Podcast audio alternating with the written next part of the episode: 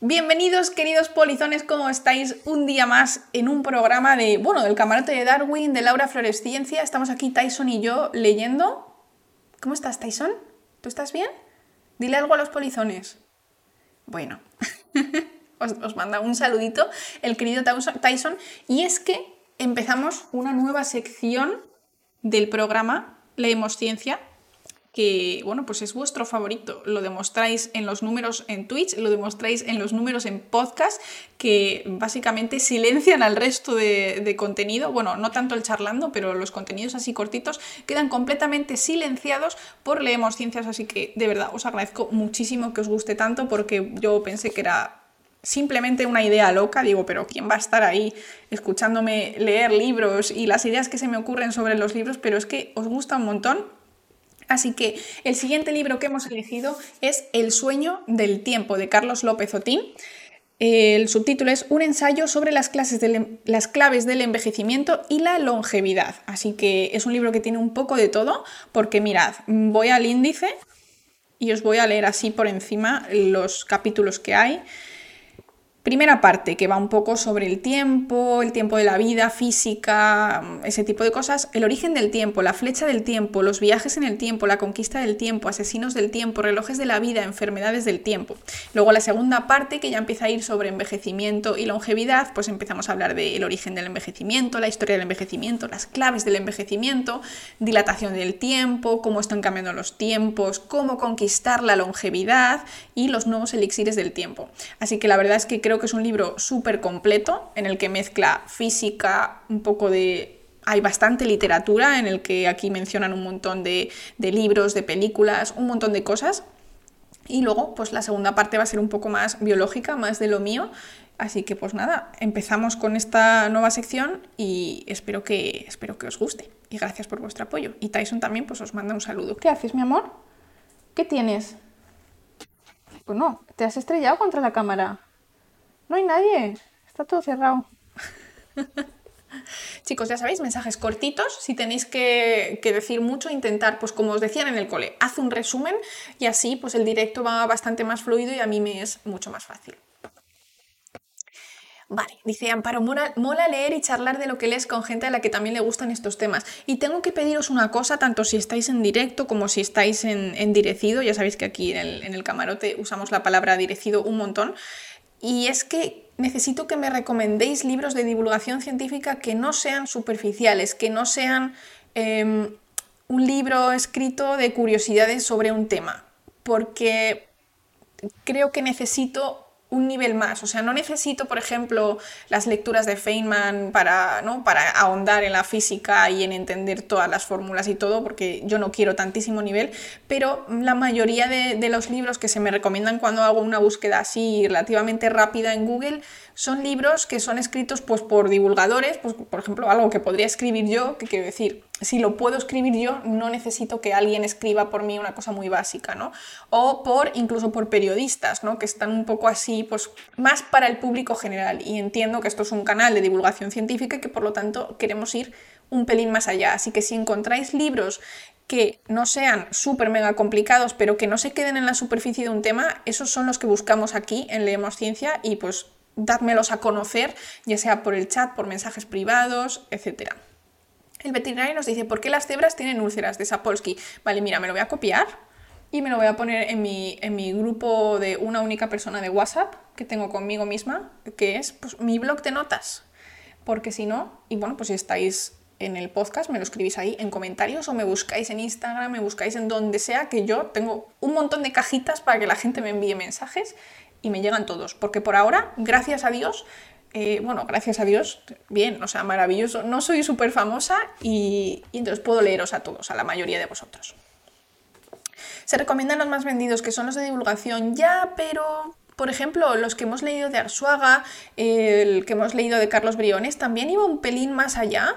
Y el de Harari también tenía cosas bastante curiosas y siguen siendo divulgación. No me mola el el típico libro de una mezcla de curiosidades que está como muy mal ligado. Me gusta un tema en el que vayamos más así, con una cuchara más al fondo. Ah, y también está el Discord. ¿No funciona Discord? Ah, es que creo que lo tienes que poner aparte. En 2023 se viene el libro de Ataulfo. Eh, pues fuera de coña, eh, Guille, a ver, Discord. Guille ha pensado que podríamos a largo plazo hacer un libro con eh, las curiosidades que hemos ido aprendiendo de escribir todos los guiones de los podcasts que, hacíamos. Entonces, oye, porque si yo tengo en silencio. Es que justo me está escribiendo, me está escribiendo Guille. Guille, estoy en directo. No puedo hablar. En tres horas te contesto. en tres horas te contesto. Vale. Entonces, em, dice, lo veo, tome mi dinero. Pero es que, ¿sabéis qué pasa? Cuando Guille me dice eso, yo tengo una idea un poco... Mm, que a mí me sabe un poco mal escribir un libro superficial, porque cuando yo encuentro un libro superficial, o sea, es curioso, me lo leo, pero digo, me, no me ha removido, ni es como ver un montón de vídeos de TikTok seguidos. Es como si yo me pongo un canal de TikTok de curiosidades, en plan, ¿sabes que el universo no sé qué? ¿Sabes qué tal? Y así, uno tras otro. Entonces, tengo como sentimientos encontrados. Me parece interesante porque, quiero decir, o sea, los temas son curiosos, hemos aprendido un montón y demás, ¿Has leído el libro What If? No sé cómo se llama la versión española. Sí, mira. ¡Tachán! Lo tengo en inglés, de hecho, de Randall Munro. Este señor es físico y creo que trabajó en la NASA o algo así. Yo le seguía en XKCD. Es un señor que hacía pues como cómics, bueno, no sé si los hace todavía, de hecho, de física. Y este libro maravilloso, un libro estupendo, lo único que no es perfecto para el club del libro, porque es como mucho de, fórmulas y demás. O sea, creo que es más para algún día en plan, oye, vamos a comentar una de estas cosas y tal. Mito streaming el próximo sábado y he venido a unirme. ¿Será el sábado pasado? ¿O es que estás viajando en el tiempo, Iberum? Me encantaría, me encantaría. Johan, bienvenido también. Vale, ¿qué os parece si empezamos? Y estos capítulos son como muy... Tampoco puedo aportar mucho porque son física y un poco como historia y demás, pero creo que os van a gustar un montón, ¿vale? Entonces, vamos con el primer capítulo porque la introducción es como un resumen de todo y vamos con el primer capítulo que es El origen del tiempo. Chan, chan, chan. Vamos a ver qué tengo por aquí marcado. Dice, eh, estamos hablando aquí, bueno, es que no os leo todo, ¿vale? Que sepáis que no os leo todo para que vosotros tengáis también algo extra que quede de leer, alguna curiosidad, alguna cosita, pero está hablando sobre el origen del universo, ¿no?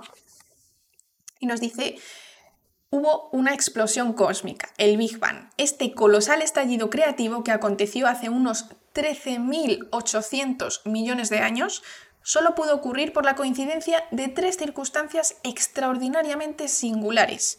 Lo primero que tuvo que ocurrir para que se diese el Big Bang fue una infinita densidad, después una elevadísima temperatura y finalmente una reducidísima entropía que reflejaba el estado de orden, que esto es muy importante, la entropía va a ser muy importante en el capítulo de hoy, orden u homogeneidad que imperaba en el amanecer del mundo. Me encanta cómo, cómo lo cuenta así, el amanecer del mundo. Me estáis recomendando bastantes La muerte contada por un sapiens a un neandertal. Vale, esos dos, la muerte y la vida contada por un sapiens neandertal, están en mi lista. Anécdota gimnasio. King of the Century. Me guardo la anécdota para la próxima vez, luego te devuelvo los puntos. No sé si Carlos puede devolver puntos, pero bueno, a lo mejor Carlos está ocupado trabajando. Si no te los devuelvo yo luego, ¿vale? Porque no encaja muy bien con el, con el temario. Vale. Em, entonces necesitamos, resumimos, infinita densidad, elevadísima temperatura y muy poca entropía, es decir, muchísimo orden. Sí, devuelve al gimnasio, por fin. Tú, tú, tú. ¿Por qué es importante el orden? Pues lo veremos. A mí me ha, flipado, yo no había pensado en el tiempo respecto al tema del orden, pero me ha parecido alucinante. ¿Se pueden recrear en un laboratorio las condiciones que habían en el principio de los principios? Yo creo que no, pero en realidad si lo piensas es más que nada por el tema de la entropía, por el tema del orden, porque sí es verdad que podemos tener mucha temperatura y mucha densidad, aunque bueno, aquí habla de infinita densidad.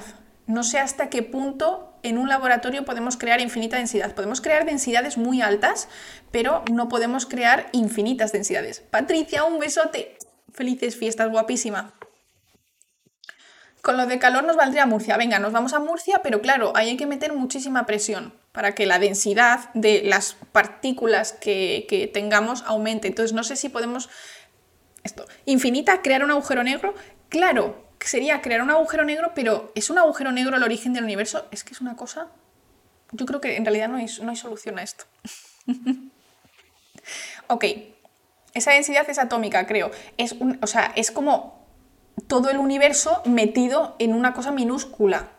Podemos simular con no meter obviamente todo el universo, porque entonces habría que meternos a nosotros mismos en ese punto chiquitico, pero a lo mejor sí que podemos simular a meter bastantes cosas, no sé, en plan un kilo de aire, sí, que me sale, lo primero que me ha salido, metido ahí chiquitico, pero claro, ¿cuánto de chiquitico hay que meterlo? Yo creo que los humanos a día de hoy tecnológicamente no es posible aunque podríamos intentar hacerlo mucho. Ahora, lo que no podemos hacer es el estado de orden u homogeneidad, es decir, la reducida entropía, porque la entropía tiende a aumentar siempre, siempre hay desorden. Ahora, ahora da un ejemplo súper curioso que vais a entender un poquito más adelante. En Valencia hemos estado 23 o 24 grados en Navidad, o sea, que estamos sin abrigo, que yo he venido de Madrid y estoy, ¡guau! ¡Qué maravilla! ok, en este momento tan especial en el que podemos situar el origen de la luz, la materia y también del tiempo. Dice, es en este momento, ¿vale? Entonces, ese momento, el Big Bang, sería el origen. ¿Por qué? Porque antes no sabemos lo que ha pasado, ¿vale? O sea, mm, ese no es el tema de hoy. Eso es una cosa que los científicos no saben, hay ideas por ahí, pero no podemos demostrar nada ni, ni decir esto ha pasado, esto no ha pasado. Así que contamos Big Bang como t igual a cero, como en todos los experimentos, t igual a cero, Big Bang. Si nos preguntamos qué había antes de esta singularidad, solo podemos aventurar algunas hipótesis que hoy la ciencia todavía no ha podido validar o refutar. Por eso a los científicos nos gusta decir que el Big Bang simboliza una gran frontera virtual que separa lo que sabemos de lo que ignoramos. Entonces, ocurre el Big Bang y dice así, una vez que el tiempo comenzó su huida hacia adelante, porque el origen del tiempo decimos que si el Big Bang es igual a cero, pues nada, el tiempo, ala, empieza a correr el universo empezó a expandirse a gran velocidad.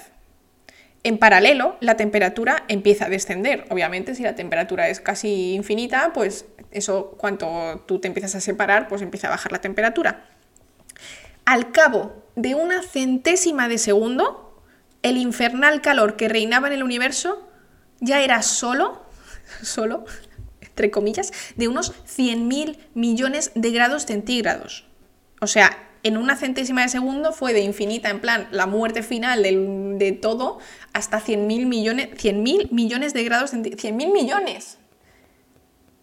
O sea, los humanos somos 8.000 millones de personas. 100.000 millones de grados, o sea. Coge una rebequita porque refresca, está refrescando en medio, en, mitad de una centésima de, de segundo, ya qué frío. Ok. Eh, una cifra que seguía siendo demasiado elevada para que los componentes de la materia primitiva pudieran unirse de manera estable.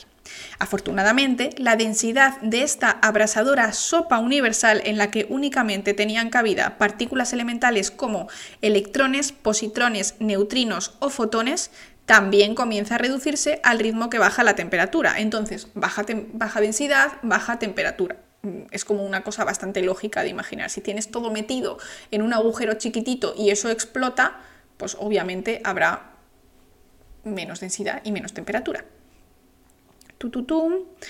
Y dejó espacio libre para los acontecimientos posteriores. Después de un segundo, esto fue rapidísimo, claro, el termómetro cósmico marcaba solo 10.000 millones de grados, ya no 100.000, 10.000 y al cabo de tres minutos apenas mil millones de grados, es decir, ya menos grados que personas en el mundo. Tres minutos, estupendo. Esta temperatura ya sí fue lo suficientemente baja para que otras partículas más pesadas, como los protones y los neutrones, comenzaran a formar núcleos ligeros y sencillos. Es decir, al principio se formó simplemente hidrógeno y helio. Bueno, Dice aquí el hidrógeno pesado constituido por un protón y un neutrón y el del helio, que son dos protones y dos neutrones. Dicen, bienvenido. Voy a beber agua, que se me está secando la boca. Dice Pollito, 100.000 millones de grados en algún mar me han servido un café a esa temperatura. Eh, yo cuando pido leche templada me quemo igual, o sea, ¿A qué temperatura está la leche caliente? Se enfría más rápido que las croquetas. Es que el tema de las croquetas y sobre todo de las patatas, no sé si habréis comido patatas estas navidades, es que guardan muchísimo la temperatura. No sé si es por la piel o por esa costra que tienen también las croquetas, pero de verdad, o sea, pasan horas y yo me sigo quemando la boca. No somos más que un salteado espacial, es verdad, estaba todo ahí mezclado y empezó a, mezclarse, ¿no? Entonces, ahora sí, protones y neutrones se mezclan y forman primero el hidrógeno y el helio. Y esos son los primeros eh, elementos que se formaron, porque son los más ligeros. Gravitational, un besazo y que aproveche. Disfruta muchísimo de tu comida. Vale. Oye, está llegando un montón de gente nueva, por cierto, bienvenidos. Estáis ahí saludando en el chat. Vale, seguimos. Se forma el hidrógeno y el helio dice, al terminar estos tres frenéticos minutos, el universo contenía principalmente luz, neutrinos y antineutrinos. También tenía unos pocos electrones y una pequeña cantidad de núcleos de hidrógeno y helio. Todo lo cual fue construyendo una materia primordial que siguió enfriándose mientras iba perdiendo densidad. Y ahora es lo que aquí a mí me ha volado la cabeza. O sea, me ha volado la cabeza. Dice, tuvieron que transcurrir, atentos, 380.000 años desde la gran explosión inicial hasta que las condiciones de densidad y temperatura permitieron el proceso del abrazo grupal que se conoce como recombinación. Es entonces cuando los electrones se unieron a, sus correspondientes núcleos para construir los primeros átomos de hidrógeno y de helio. Es decir, al principio eran solo núcleos, no había lo de alrededor. ¿Tenéis la idea del, átomo que nos enseñan en el cole, que bueno, ya está un poco atrasada, pero el típico átomo que te ponen dentro los protones y neutrones y por fuera los, los electrones, como en una nube? Bueno, pues esto tardó 380.000 años. O sea, increíble. Javi, bienvenido también. Tantos átomos, tantas moléculas. Y tuve que conocer a mi ex, nos dice Iberum. Pues exactamente. Es que al final es todo pues, unas casualidades de la vida, buenas o malas. Ok. Em, permitieron el proceso de abrazo grupal que se conoce como recombinación y se forman ahora sí finalmente primeros átomos de hidrógeno y helio. El gas, así generado con la complicidad de la gravitación, ya sabéis, para que se atraen entre ellas, comenzó a formar agrupamientos moleculares que finalmente se condensaron para crear Rurik. Muchísimas gracias por esa sub, te lo agradezco un montón, gracias por tu apoyo. 12 meses ya, un año. Un año, o sea, 2022 entero. Qué maravilla.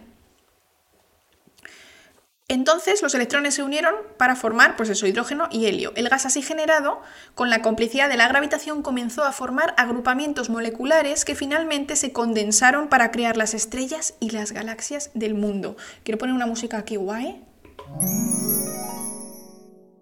Estrellas y galaxias, por fin, después de 380.000 años, por fin tenemos estrellas y galaxias. O sea, magic total, me encanta, me encanta. Em, el Big Bang puso así en marcha el reloj del cosmos, marcando la transición de una singularidad inicial extremadamente simple y ordenada, es decir, teníamos los cuatro elementos muy condensados, sí es verdad, pero estaban simples y ordenados porque estaban cada uno, estaban ahí, ya está. Yo estoy aquí puesto en mi sitio y aquí estoy. Y de repente, y de repente... Un resplandor y hace ¡pum! Digo, ya está aquí la guerra. y de repente hubo un resplandor y hace boom. Y digo, uy, ya está aquí la guerra, como dice nuestra, nuestra querida señora del audio, que es que yo creo que este audio nunca lo he metido mejor en mi vida porque es que encajaba perfecto con el tema. Y llegó el Big Bang y todo empezó, o sea, empezó todo para nosotros, que hubiese algo antes, pues eso ya no sabemos. El Big Bang, repito la frase que es muy bonita, puso así en marcha el reloj del cosmos, marcando la transición de una singularidad inicial extremadamente simple y ordenada a una situación crecientemente compleja en la que tras abrirse, abrirse múltiples senderos borgianos que se fueron bifurcando en el tiempo, la materia pudo diversificarse de manera extraordinaria. Entonces, teníamos cuatro cosas y ahora mirad lo que tenemos. Tenemos vida, tenemos planetas, tenemos galaxias, tenemos cosas raras flotando en un ambiente que no sabemos qué es, porque si lo piensas, te crees muy pequeño porque dices, pero ¿cómo puede existir el universo? ¿Qué es el universo? ¿Por qué está el universo? ¿Por qué hay una cosa grande? ¿Qué había antes? ¿Hubo siempre algo? No puedo. O sea, me da como me da como un, un dolor de cerebro. Me da un dolor de cerebro. Es decir, que algo exista siempre para nosotros es inconcebible. Claro, hay que pensar que es una simulación porque es como tan extraño, pero en realidad yo eh, lo estaba pensando mientras me estaba duchando. Claro, estoy leyendo esto, pues cómo no voy a estar obsesionada con el tiempo. Estaba pensando que es como pedirle a un gusano que, entiende que entienda la teoría cuántica.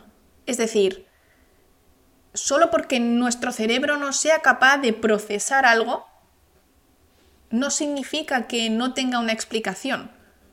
Yo creo que esa es la clave. Antes no podíamos entender cómo funcionaba el ciclo del agua, no podíamos pensar que el aire era, estaba hecho de, de lo mismo que estamos hechos nosotros, carbono porque nuestro cerebro no estaba preparado para ello. Puede que nuestro cerebro nunca esté preparado para entender la grandiosidad del universo y, cómo funciona, o simplemente nos extinguiremos antes de que eso ocurra. Oye, o lo mismo funciona, o lo mismo dentro de X millones de años, aquí seguimos, somos unos cracks, nos ha crecido muchísimo la cabeza por azar, ya sabéis que esto tiene que ser por azar, la evolución funciona así, y conseguimos entenderlo. Pero según mi punto de vista, el hecho de que yo no lo entienda no significa que no sea real, no significa que no tenga una explicación, simplemente nuestro cuerpo, nuestra realidad no concuerda con la explicación que nos tendrían que dar. Mis peores pesadillas, nos dice Amparo, eh, de jovencilla tienen que ver con un ovillo de lana eterno. ¿Así? ¿Ah, Qué cosa más curiosa. Curiosa, tipo universo, ¿no? En plan, forever.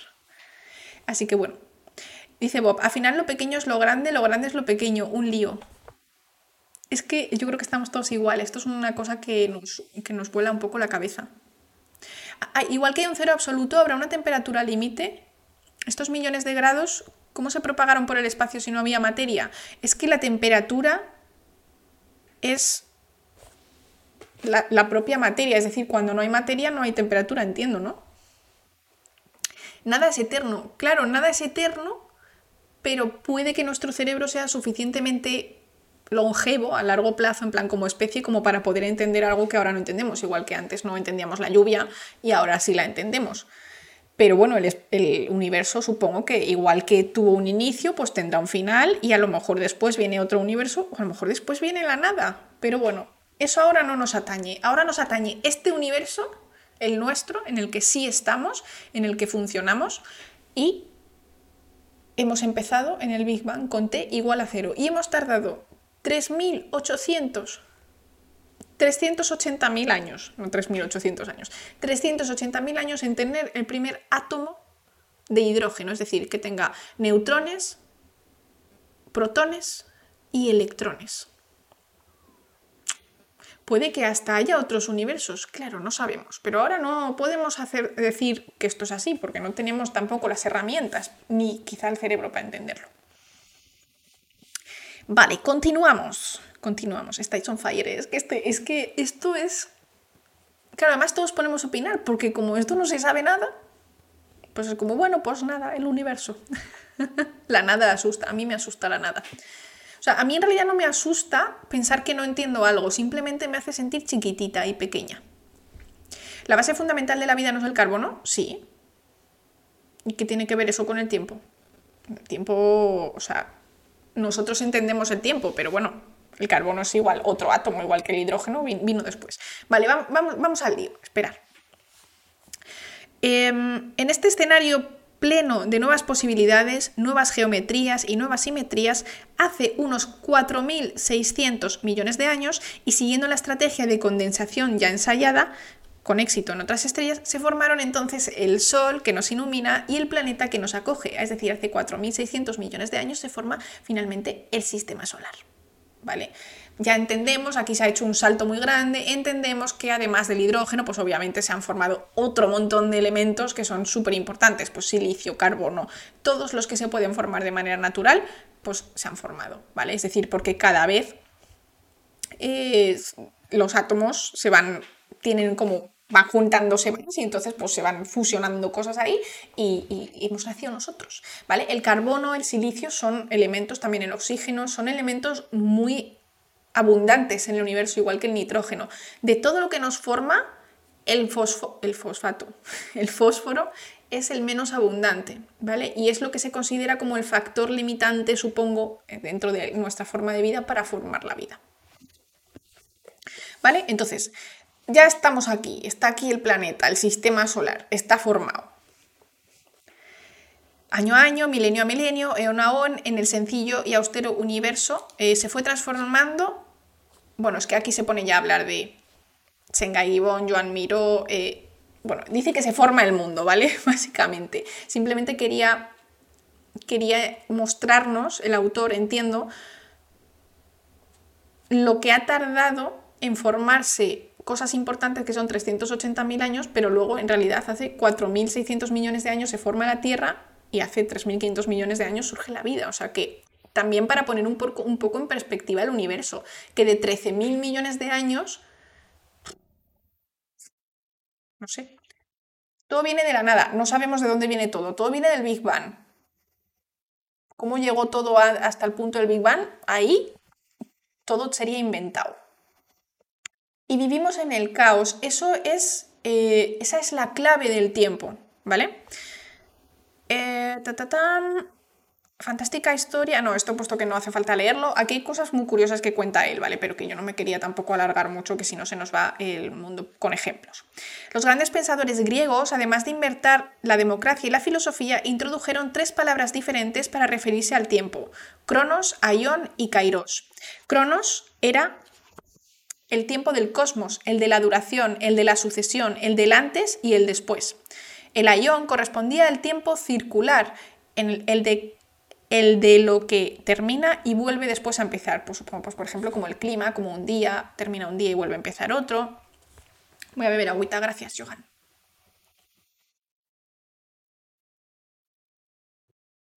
Cuando oyes caos piensas en el parque jurásico. Pues ahora verás, cuando oigas caos, ya verás cómo mola eh, la idea que nos plantea el autor.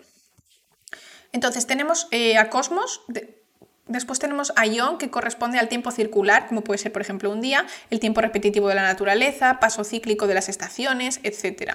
Y por último, tenemos a Kairos, que definía el tiempo de la oportunidad y de la inspiración, el del momento adecuado, el del acontecimiento especial que aparece sin avisar y al instante se desvanece. La oportunidad es como el tren que pasa, que solo pasa una vez. Me parece súper bonito. Entonces, Cosmos es como el tiempo, eh, cosmos, cronos, perdón. Cronos es como el tiempo general, el tiempo que todos entendemos como tiempo. Luego tenemos Aion, que es los ciclos, y tenemos, em, me he olvidado, Kairos, que es como llega algo importante, hay que aprovecharlo y hay que continuar. Es muy interesante. A cada uno de estos tres conceptos distintos del tiempo les corresponde una divinidad mitológica. Primero, Cronos, el todopoderoso dios del tiempo que fluye, un dios voraz y egoísta que acabó siendo víctima del miedo a sí mismo, de un auténtico terror al paso del tiempo, pues como todos, ¿no? O sea, es que los, los dioses griegos la verdad es que representan la, la realidad totalmente.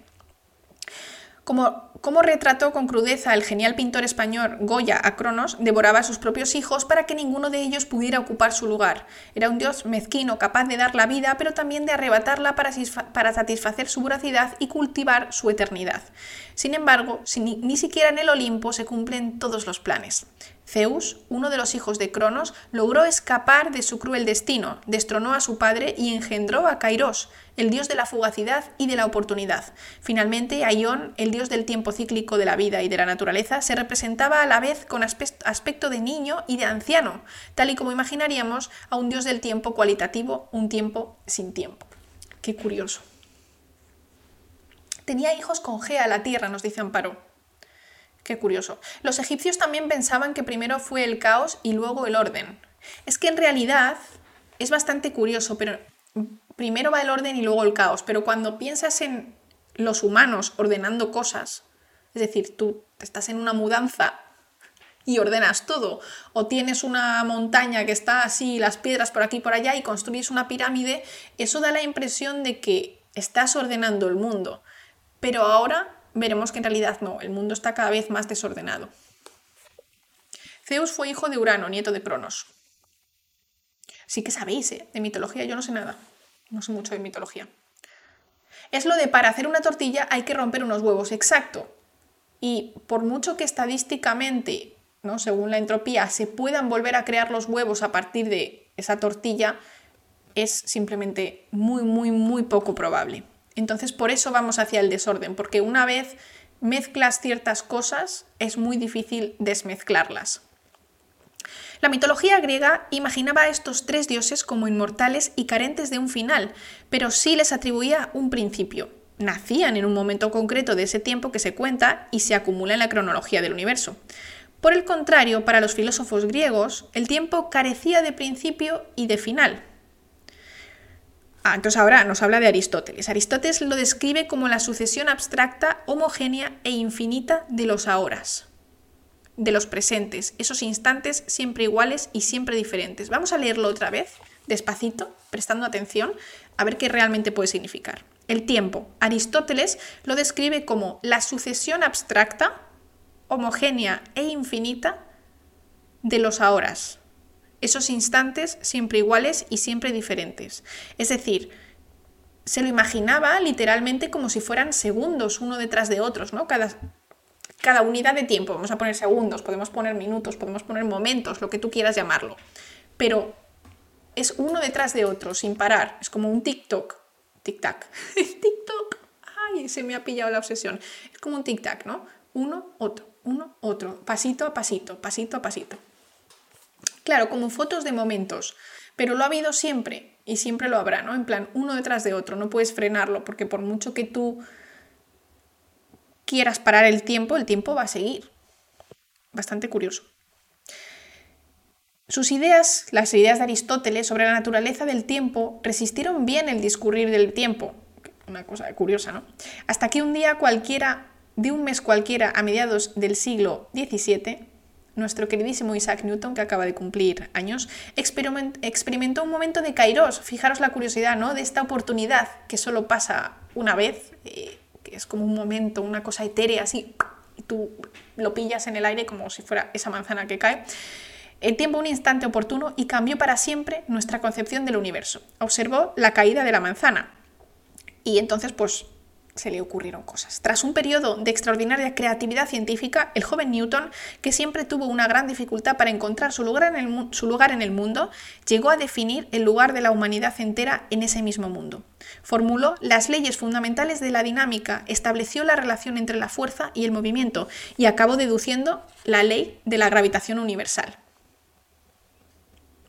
oscura manzana, qué maravilla. Con la ayuda de las matemáticas, este gigante del conocimiento abrochó la Tierra al cielo mediante la unificación de la mecánica terrestre y la celeste, y transformó la percepción que se tenía hasta entonces de la estructura del universo y del tiempo. Es que qué bonito. Me acabas de pasar la info de imprimir madera. Vale, Quasar, lo miramos para el próximo día, ¿vale? Gracias. Eh, lo hemos mirado al principio del directo, ¿vale? Pero no tengo claro si es lo que tú me querías pasar o, qué. En concreto, además, el nacimiento de Cronos, nos dice Galande, representa la posible extinción de los dioses primigenios. Sabéis un montón de cosas. Vale, más cositas. Newton propuso ahora viene el, tema del tiempo, que es el que estamos tratando, que el tiempo era una entidad que existía en el mundo real e introdujo en sus ecuaciones una magnitud para definirlo, pero consideró que su esencia era distinta a la de cualquier otra sustancia perceptible con nuestros sentidos. Pedrosa, ¿cómo estás? Estamos hablando del tiempo. Ahora nos pides hablando de Newton. Tyson, ¿qué estás haciendo? ¿Estás poniendo caras raras? Tysoncillo. Tysoncillo. ¿Cómo estás, mi vida? Ay, qué bonito es. Vale. El tiempo de Newton era un tiempo absoluto, independiente del espacio y de cualquier otra influencia externa. Un tiempo verdadero, sin dirección, imperturbable y experimentado por igual por la materia viva y la materia inanimada. Claro, o sea, una roca, aunque no esté viva, igualmente se sigue erosionando cuando pasa el tiempo porque pues, el, el, el aire la, se la come. Felipe, ¿cómo estás? En el universo newtoniano, el tiempo del mundo y el tiempo de la vida serían así entidades reales que obedecerían a unas leyes físicas y matemáticas capaces de describir, ordenar y predecir lo que sucedía o iba a acontecer en el grandioso paisaje accesible a nuestra sensibilidad. Es decir, Brontax, Tyson, Brontax te ha dado 100 bits. ¿Qué es una chuche? Ay, que se iba, que se iba y ahora le hemos cazado. Ahora continúo, dame un segundito. Darme un segundo. Mientras Tyson se vuelve a sentar en su sitio, nosotros seguimos con esto.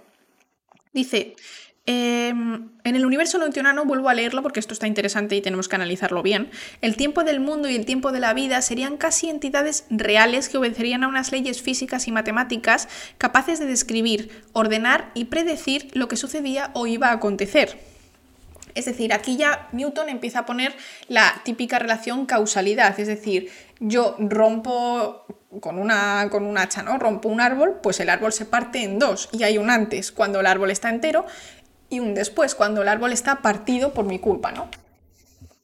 Entonces entiendo que tú puedes predecir porque existe el tiempo, si no existiese un antes y un después, mmm, claro, causa y efecto totalmente, no podrías de, de ninguna manera elegir qué pasa, o sea, saber qué va a pasar, porque a lo mejor cortas un árbol y a lo mejor se une, porque como no hay un antes ni un después, pues hay un batiburrillo de tiempo.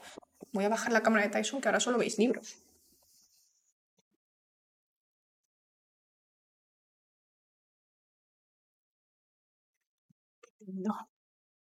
Ok.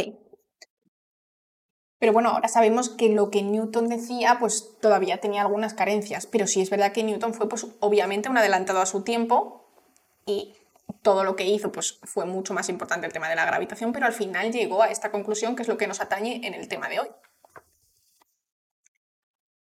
Vale. Un joven Einstein después, o sea, ya acabamos de hablar de Newton y ahora pasamos en 1905. Un joven Einstein con apenas 26 años elaboró la teoría especial de la relatividad en la que integró las ideas previas de Aristóteles y Newton acerca de la naturaleza del espacio y del tiempo y propuso que ambos son aspectos distintos que se combinan en una única entidad llamada espacio-tiempo.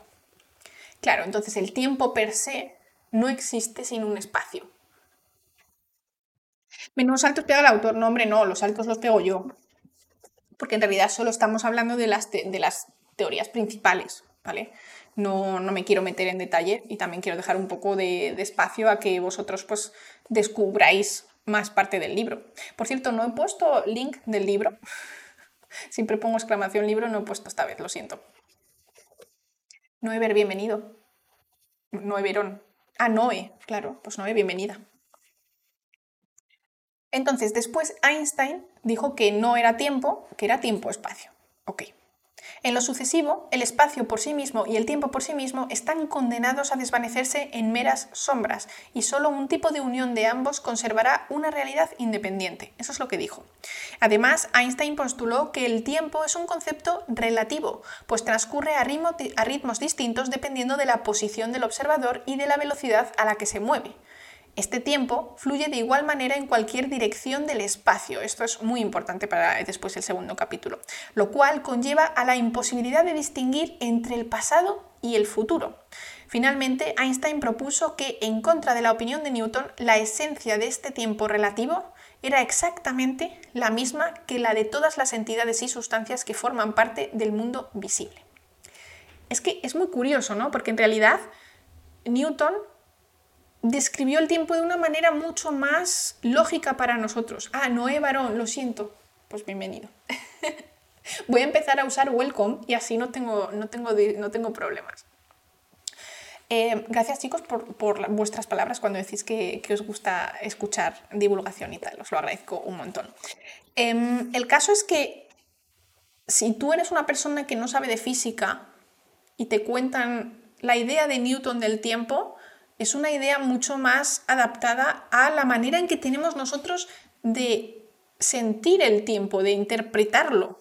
¿no? Hay un antes y un después y, el tiempo pues está siempre. En cambio, pues por ejemplo, mm, hay materia que se, se puede ir, ya puedes dejar de ver esa materia, pero el tiempo está en todas partes siempre yendo hacia adelante, ¿no? Y llega Einstein y te dice que no, que el tiempo va junto con el espacio, que hablamos de espacio-tiempo. Antonio, muchísimas gracias por esos seis meses, muchísimas gracias. Dice, gracias por tu espacio-tiempo, pues gracias a ti por tu tiempo-espacio.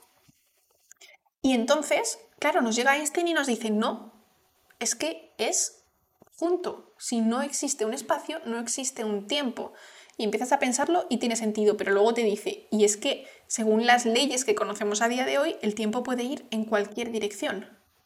Puede ir hacia adelante o puede ir hacia atrás. Pero todos sabemos que el tiempo va hacia adelante. Quizás sea por la manera que tenemos nosotros de experimentar el tiempo, pero entendemos que es una cosa muy extraña cortar un árbol cuando ya está cortado para que se una. Quiero decir, es el tiempo va hacia adelante, por lo menos en nuestra manera de verlo. Vale.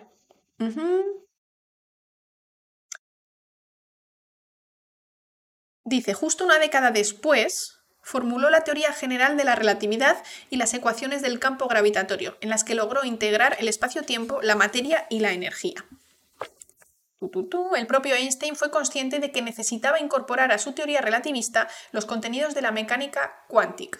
Para entender cómo funciona el mundo no bastaba con analizar lo infinitamente grande, que es lo que habéis dicho antes, sino que también era imprescindible descender al terreno de lo infinitamente pequeño, que es el objetivo central de los estudios de la mecánica cuántica. O sea, aquí nos vamos ya al no entender, porque todos los, los físicos dicen, si entiendes perfectamente la mecánica cuántica es que en realidad no has entendido nada. O sea, que nuestro cerebro realmente todavía no está perfectamente adaptado, por lo menos con los conocimientos que tenemos para poder entender a la perfección la mecánica cuántica. Pero bueno, no nos vamos a meter en mecánica cuántica. Este señor es em, biólogo celular, ¿vale? No es físico, por lo tanto estos primeros temas son muy superficiales. Y yo tampoco soy física, yo también soy bioquímica, entonces, pues yo no puedo meterme más ahí. Pero de este tema, pues hay infinitos libros, hay infinitas divulgaciones, hay gente que lo hace súper bien. Pues tenéis a Quantum Fracture Santa ya eh, tenéis Naucas que hablan bastante de física. Así que si os interesa, obviamente podéis ahondar con gente que sabe. Que yo no me gusta meterme en cosas que no sé. Comentamos aquí todos juntos y ya está. Yo lo que quiero es que leáis. Entonces, si leéis, yo he cumplido mi cometido y ya puedo ir al cielo porque, pues, oye, si hago que más gente lea y aprenda cosas, ya está. Mi, misión en la vida ha terminado. Ok. Dice, en efecto, la aceptación de los postulados de Einstein acerca del tiempo como entidad física cuya naturaleza es igual a la de cualquier otra materia del universo, es que eso es muy raro, porque para nosotros el tiempo es distinto. Entonces, cuando Einstein nos dice, no, pero si el tiempo funciona igual que todo, dice, ¿cómo? How is that possible? Eh, cuya naturaleza es igual a de cualquier otra materia del universo, llevaba implícita la idea de que lo mismo que existen cuantos elementales de espacio, deberían existir cuantos elementales de tiempo. Es decir, si nosotros podemos hacer cada vez más chiquitita la materia, pues un trozo de madera, lo rompo y me salen células, lo rompo y me salen moléculas, rompo estas moléculas y me salen átomos, rompo este átomo y me salen pues, electrones, protones, tal, lo rompo y me salen cuantos, cada vez más pequeño. Y tenemos la idea de que hay una cosa que ya es la más pequeña, ya está, eso ya es indivisible. Pues si, la si el tiempo funciona igual que funciona la materia, puedes dividir el tiempo en trocitos cada vez más pequeños que al final tienes cuántos de tiempo. ¿Y cuál es el tiempo más chiquitico? Nos lo dice por aquí, poco más adelante lo tengo. Está marcado, no os preocupéis, llegaremos. Esto es lo que dijo Einstein, ¿no? Que si el tiempo funciona como la materia, pues obviamente el tiempo tendrías cositas chiquitas. La física tardó casi mil años en corroborar la intuición de, Ah, bueno, es que no os lo he contado, pero aquí habla de un señor andaluz que se puso a, hacer pensamientos y demás, y después pues llegó Einstein y corroboró lo que dijo este señor que se llamaba... Maimónides, ¿vale? Filósofo hispanoárabe que demostró una clarividencia digna de, eh, de ser, vamos, el mejor del universo. Y dijo que Escribió en su Guía de los Perplejos, el tiempo está compuesto de átomos, es decir, de muchas partes que ya no pueden ser ulteriormente subdivididas a causa de su corta duración. Y entonces la física tarda mil años, finalmente, ¿no? Concluyendo que una diez millonésima de mi... Es que no sé leerlo, esto, esto... diez millonésima, de mil millonésima, de mil millonésima, de mil millonésima, de mil millonésima de segundo, Dios santo, una, dos, tres, 4, 4.000 millonésimas y una 10 millonésimas de segundo sería el tiempo de Planck, o también llamado cronón, que es el límite mínimo por debajo del cual el tiempo deja de ser lo que es, pierde su esencia y su, consistencia para explicar los fenómenos físicos. Es decir, muy chiquitito. Ya. Venga, vamos a contar un cronón. Os digo 3, 2, 1 y, y lo contamos. 3, 2, 1, ya. Tengo que decir el ya antes que el 1 para que... ah. Madre mía, ¿eh? Increíble. O sea, muy, muy pequeño. Un tiempo, mm, obviamente, que nosotros no podemos ni siquiera imaginar. No podemos decir, nos vemos en tres cronones, porque la, la vibración de la S en tu boca ya has hecho 10 mil millones de cronones. vale.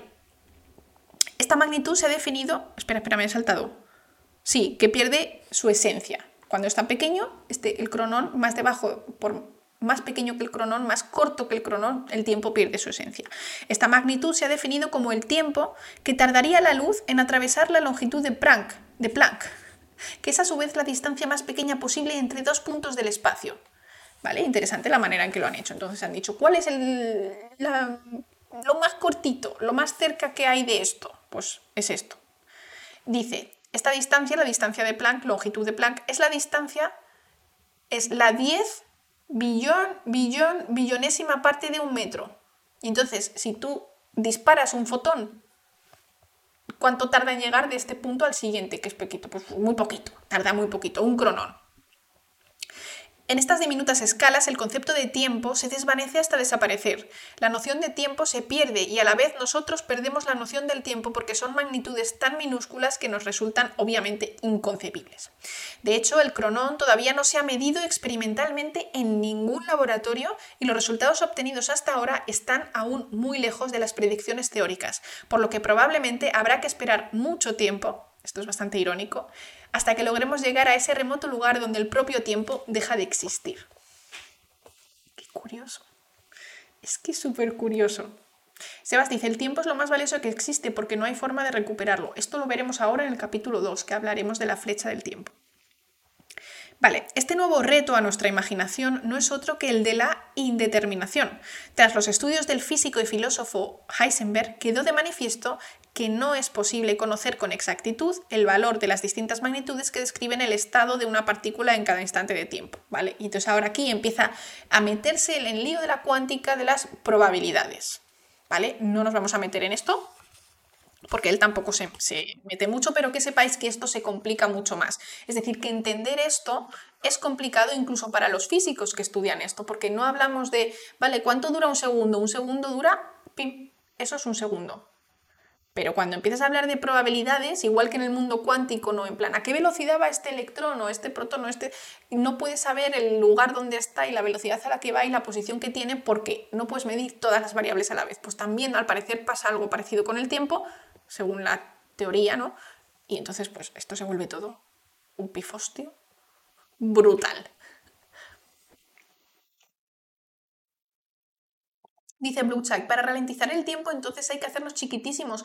Claro, pero no nos podemos hacer chiquitísimos, porque una cosa es hacerte chiquitísimo como una hormiga y otra cosa es hacerte más pequeño que un átomo. Si te haces más pequeño de un átomo, entonces el tiempo te la suda, te da igual porque sí es verdad que los átomos interaccionan con otros átomos y por lo tanto sí tenemos causa-efecto. Tenemos hidrógeno por un lado y oxígeno por otro. Interaccionan y tenemos agua, es decir, tenemos un antes y un después. En cambio, si tú ni siquiera eres hidrógeno, si ni siquiera eres oxígeno, si eres un bosón, que yo ya, aquí yo ya me pierdo, el tiempo te da igual. Porque tú estás ahí en tu vacío existencial y, no interaccionas con nada, no hay como espacio. ¿Para ralentizar el tiempo no bastaba con ir muy rápido? Sí, pero eso lo vamos a ver ahora también, ¿eh? en el capítulo 3. Pero no ralentizar el tiempo, sino que tú sientes que el tiempo va de otra manera. Es una cosa así un poco complicada, pero sí va por ahí. Va por ahí. Igual que en el teletransporte te tienes que convertir en una misma molécula, pero luego tienes que dividirte, ¿no? O sea, en el teletransporte la idea es que te desintegras, ¿no? De repente ya no eres tú y te integran de nuevo, es decir, ponen átomo a átomo la copia. Es como, es como un fax. Yo entiendo que la teletransportación sería como un fax. Es decir, tú tienes ahí un, bote de carbono, un bote de hidrógeno, un bote de, de oxígeno, te leen, te hacen una lectura y te copian. Es un copy-paste. Pero no necesariamente es que te envían los átomos, porque claro, si son átomos y te envían a ti, tú tienes que, que viajar. Entonces, la velocidad límite sería igualmente la velocidad de la luz. En cambio, si te copian y pegan, te pueden copiar en otra galaxia y ya está. Bueno, pero claro, la información tiene que llegar. Es imposible la teletransportación. Para mi desgracia, porque es mi sueño teletransportarme. Bueno, por ahora tengo la bici, que cuesta menos que ir al metro. Resumen, no entendemos nada. no serías tú, sería una copia, exacto. Lo que pasa que, claro, aquí entra un juego muy interesante que estuvimos hablando hace muchísimo cuando empezamos los directos y que gustó un montón para la poquita gente que éramos entonces, y es, depende de la idea que tengas tú de tu propio ser, te va a importar que te copien o no te va a importar, ¿vale? Según Vamos a hacerlo. Era una especie de juego en el que tú tenías que responder si lo harías o no lo harías. Es decir, tú imagina que tienes que teletransportarte. Pero en el teletransporte, pues obviamente te cambian los átomos, pero conservas tus recuerdos, conservas todo. Hay algunas personas que no lo harían porque considerarían que ellos mismos morirían, pero hay otras personas, entre las que yo me incluyo, yo soy de, de este grupo de personas, que no tendría problema en desvanecer un cuerpo si va a aparecer otro con las mismas memorias. Porque yo entiendo que lo que me define a mí es un poco mi cerebro y mis memorias y mi, ¿no? mis vivencias. Si esas vivencias siguen intactas, si ese USB se ha copiado, la información existe. O sea, yo me considero a mí misma como información. No sé, es un poco raro, como no va a pasar, pues bueno, nos podemos aventurar a contestar lo que queramos. Pero es un poco raro, depende de la definición del yo, esa es la palabra, la definición del yo que cada persona tenga. ¿No sería entonces la propia materia avanzando y moviéndose la que generaría esa percepción del tiempo? Claro, por eso decía Einstein que el tiempo por sí solo no es nada, es tiempo y espacio, el espacio-tiempo. Maester dice, yo no lo haría, pero tendríamos la posibilidad de aplicar esa información en otros cuerpos, se podría experimentar. Vamos a hacer aquí un Tyson. Vamos a mandar un Tyson a París. Claro, y si tú no eliminas el original, habría dos. Dice, joder, ya puesto si eras cojo que te devuelven la pierna. Es que por eso digo, yo es que la teletransportación la veo como demasiado futurista, demasiado lejos. Ojalá se pueda, ¿no? Es mi sueño, pero a día de hoy.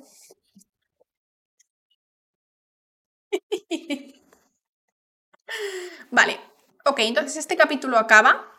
Ya acaba más o menos, bueno, tiene un montón de cosas así eh, más interesantes, pero acabamos con esto. Dice. Espérate.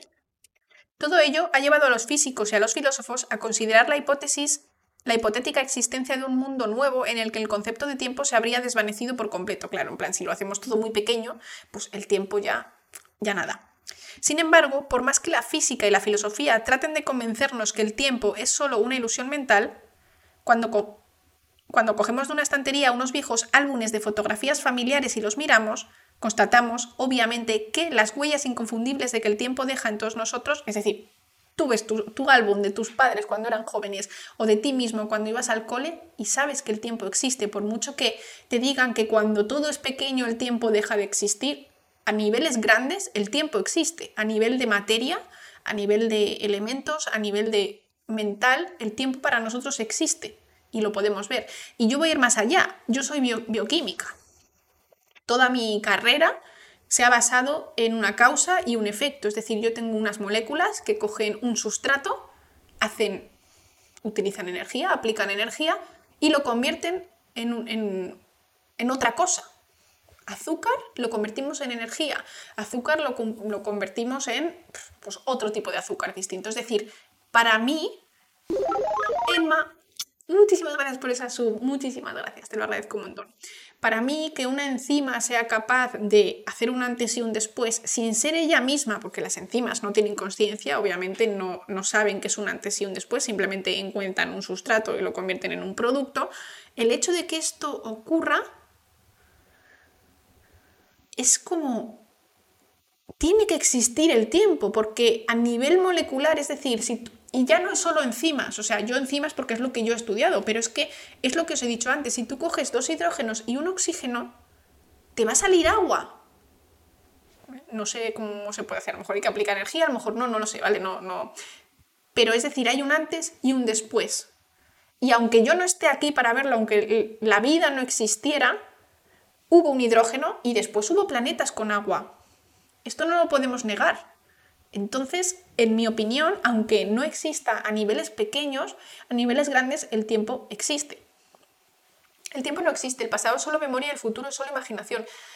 Existe porque tenemos una causa y un efecto. Y ahora vamos a estar hablando de, la entropía, ¿vale? Y por esto se cree que el tiempo existe y es debido a la entropía, esta palabra así tan rara que aprendemos en el instituto y que, que luego para nuestra vida cotidiana, a no ser que seas físico, men, pero se entiende que sí existe porque hay cosas que estadísticamente es tan difícil que vayan en el sentido contrario que hay como una dirección así primera. El caso, ¿qué ha pasado? ¡Ah! El viciado, muchísimas gracias. Vamos a darle esa chuche a Tysoncito, que obviamente se la merece un montón. A ver, Tyson, aquí, que me estoy volviendo. Entonces nos dice eso, que por más que, que nos digan que el tiempo no existe, para nosotros sí existe. Y está claro que para los animales existe y está claro que para una montaña que se erosiona existe. Blue muchísimas gracias por esos 15 bits. Muchísimas gracias. La evolución biológica no nos ha regalado un órgano específico para detectar y medir el tiempo, pero reflexionando con la ayuda del cerebro y observando mediante alguno de nuestros sentidos, llegamos a la conclusión de que parece imposible que el tiempo no exista porque percibimos día tras día en el espejo sus evidentes efectos. Tampoco podemos comprender, pero bueno, estáis a tope, Brontax. Dejadme acabar esto y ahora, ahora le damos más chuches a Tyson. Tampoco podemos comprender que las ecuaciones de la física puedan funcionar igual hacia el pasado que hacia el futuro, impidiendo establecer diferencias entre el ayer y el mañana, cuando lo que agota nuestra mente es el incansable ir y venir del antes al después recordando lo que nos pasó y tratando de aprender de ello para estar preparados ante lo que nos pueda ocurrir. Estáis locos. Chicos, muchísimas gracias. es tiempo del tren. Oye, genial. Finalmente, nos parece difícil de creer que estas mismas ecuaciones insinúen la posibilidad de viajar hacia atrás en el tiempo del cosmos cuando apreciamos con absoluta nitidez en la vida cotidiana que el tiempo fluye inexorablemente e irreversiblemente hacia adelante, siguiendo la dirección de la flecha del tiempo. Y ahí es cuando entramos al capítulo 2, que se llama La flecha del tiempo. Vale, muchísimas gracias chicos por esos bits. Vamos a darle a Tysoncito sus dos chuches. ¡Fabio! que nos regalen subs. gracias, Fabito. Gracias. Taisito. Taisito, que tienes dos chuches. Sí, Paul, muchísimas gracias. Toma, mira. Rica. Le encantan. ¿Quieres otra? ¿Otra? ¿Sí? Toma, mi amor. Es que te quieren muchísimo, Tyson. Estupendo. Paul, muchísimas gracias por suscribirte y eh, me parece, eh, bueno, yo ya lo digo, pero me parece increíble que haya 194 personas aquí eh, hablando de un libro del tiempo. O sea, es que estáis locos. Tyson está loco, Fabio está loco, la gente que regala bits y subs están locos, estáis todos locos. ¿No? Tyson está estupendo, no le ha sentado nada mal la vacuna. Está maravilloso. Feliz, contento, iba con una alegría al parque que no veas y no, no, ni ha vomitado ni hecho nada raro. Así que genial. Vale, entonces vamos con el capítulo 2. Vamos con el capítulo 2 mientras miráis a Tyson. ¿Qué os parece?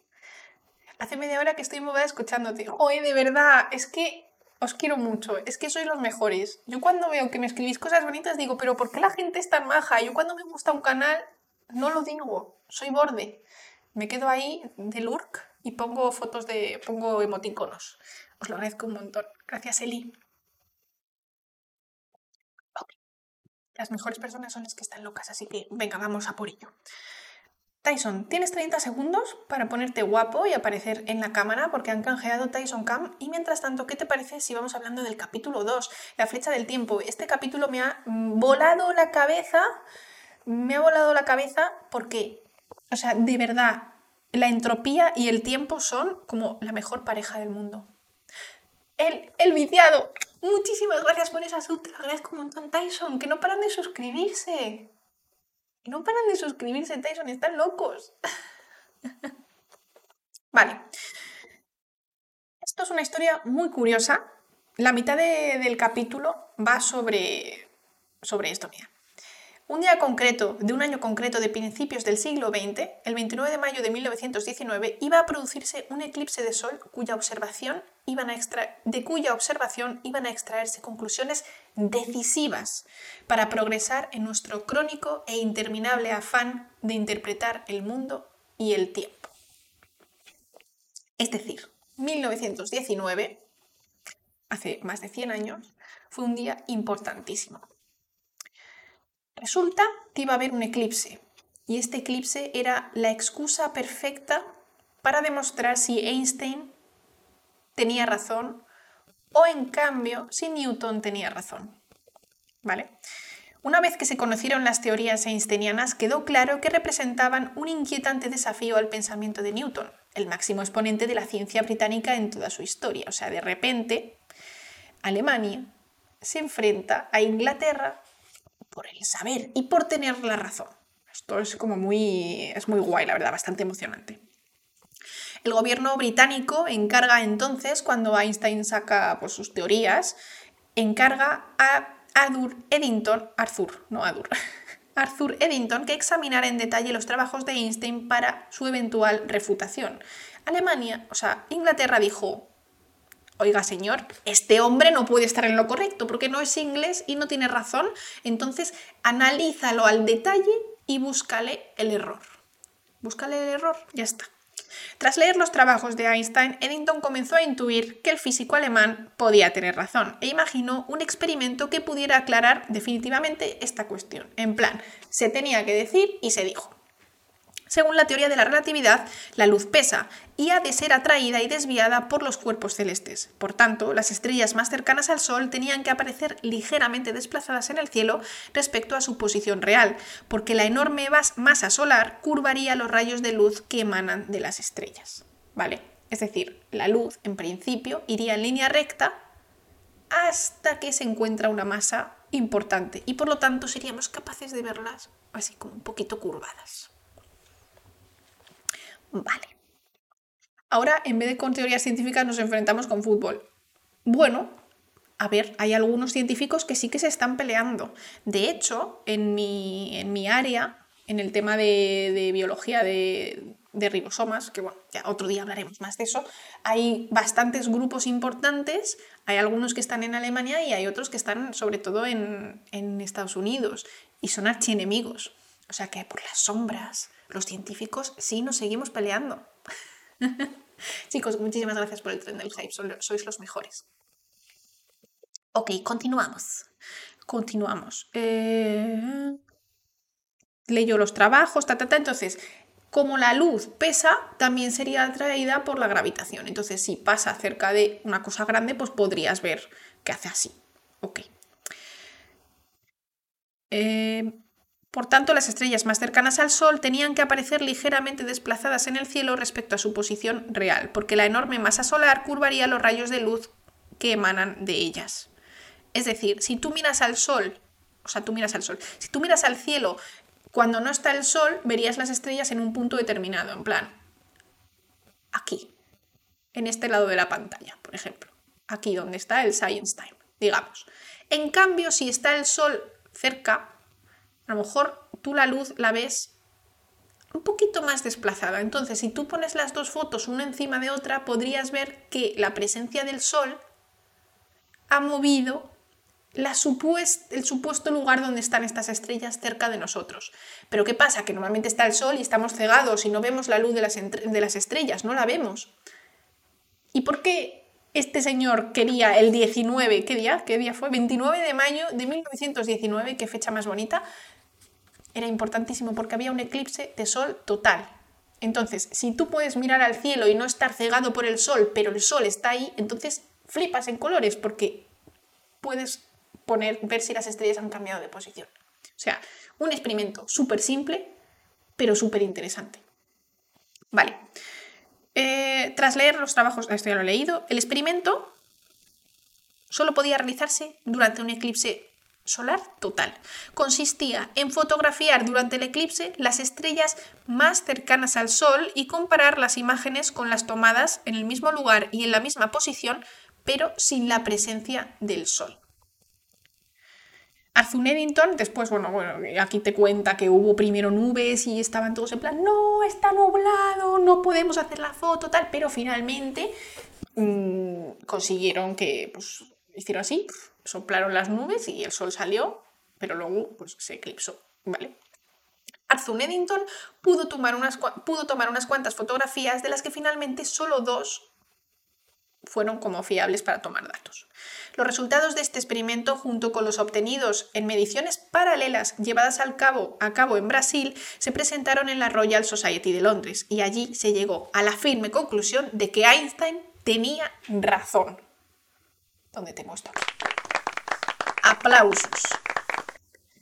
Esto es un momento muy bonito porque obviamente ellos no querían darle la razón a Einstein porque ellos querían ser del equipo Newton, quiero decir, ellos son ingleses y por lo tanto tienen que, y sobre todo pues, pues son un imperio y les gusta mucho pues ser como los que llevan la, la razón. Y claro, llega Einstein, un alemán y ¡pum!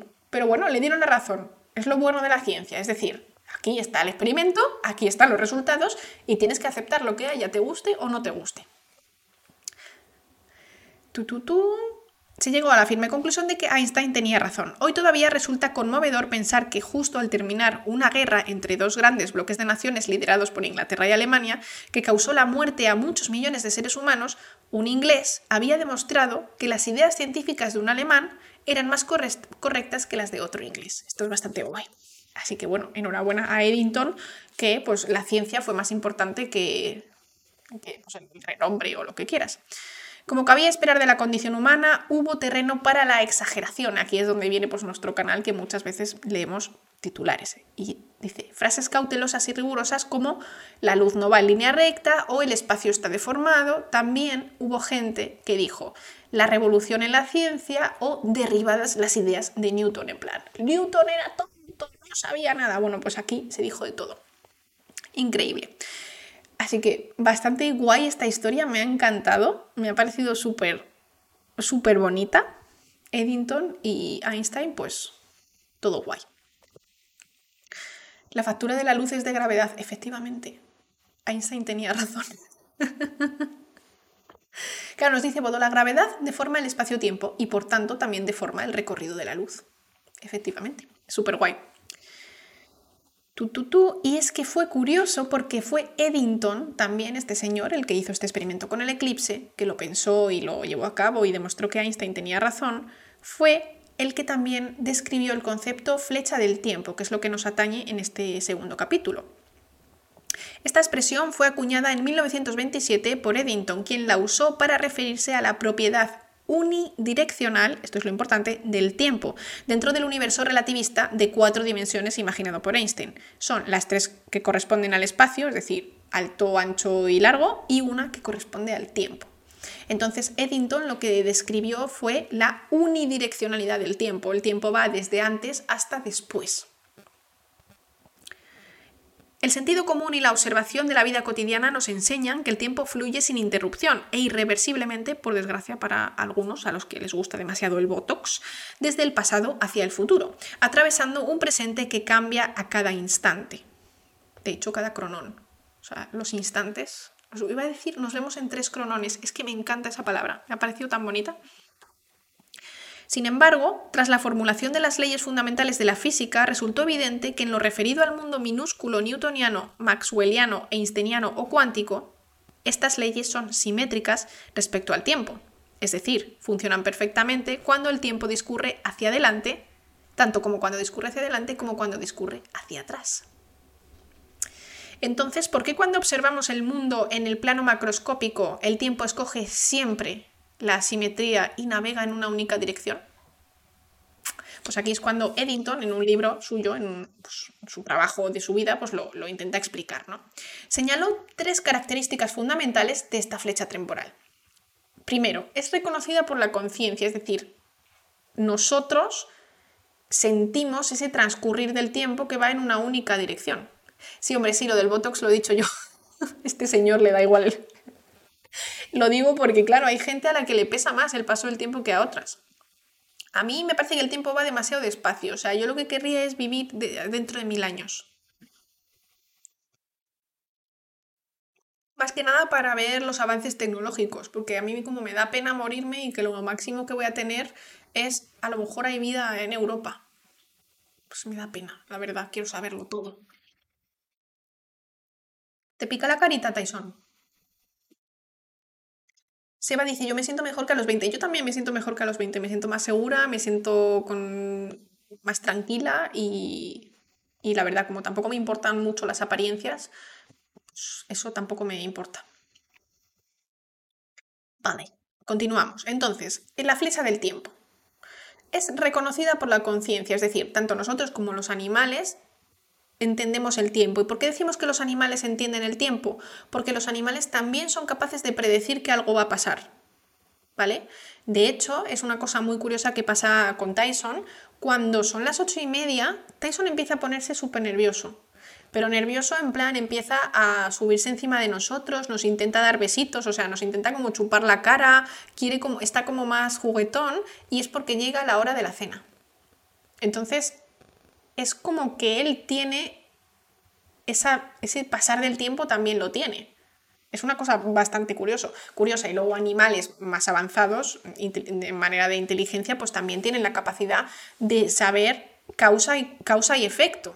Que hay una consecuencia cuando tú haces algo. Es decir, hay un antes y un después, como la urraca, que echa piedras dentro de una botella para que el nivel del agua suba y entonces poder beber.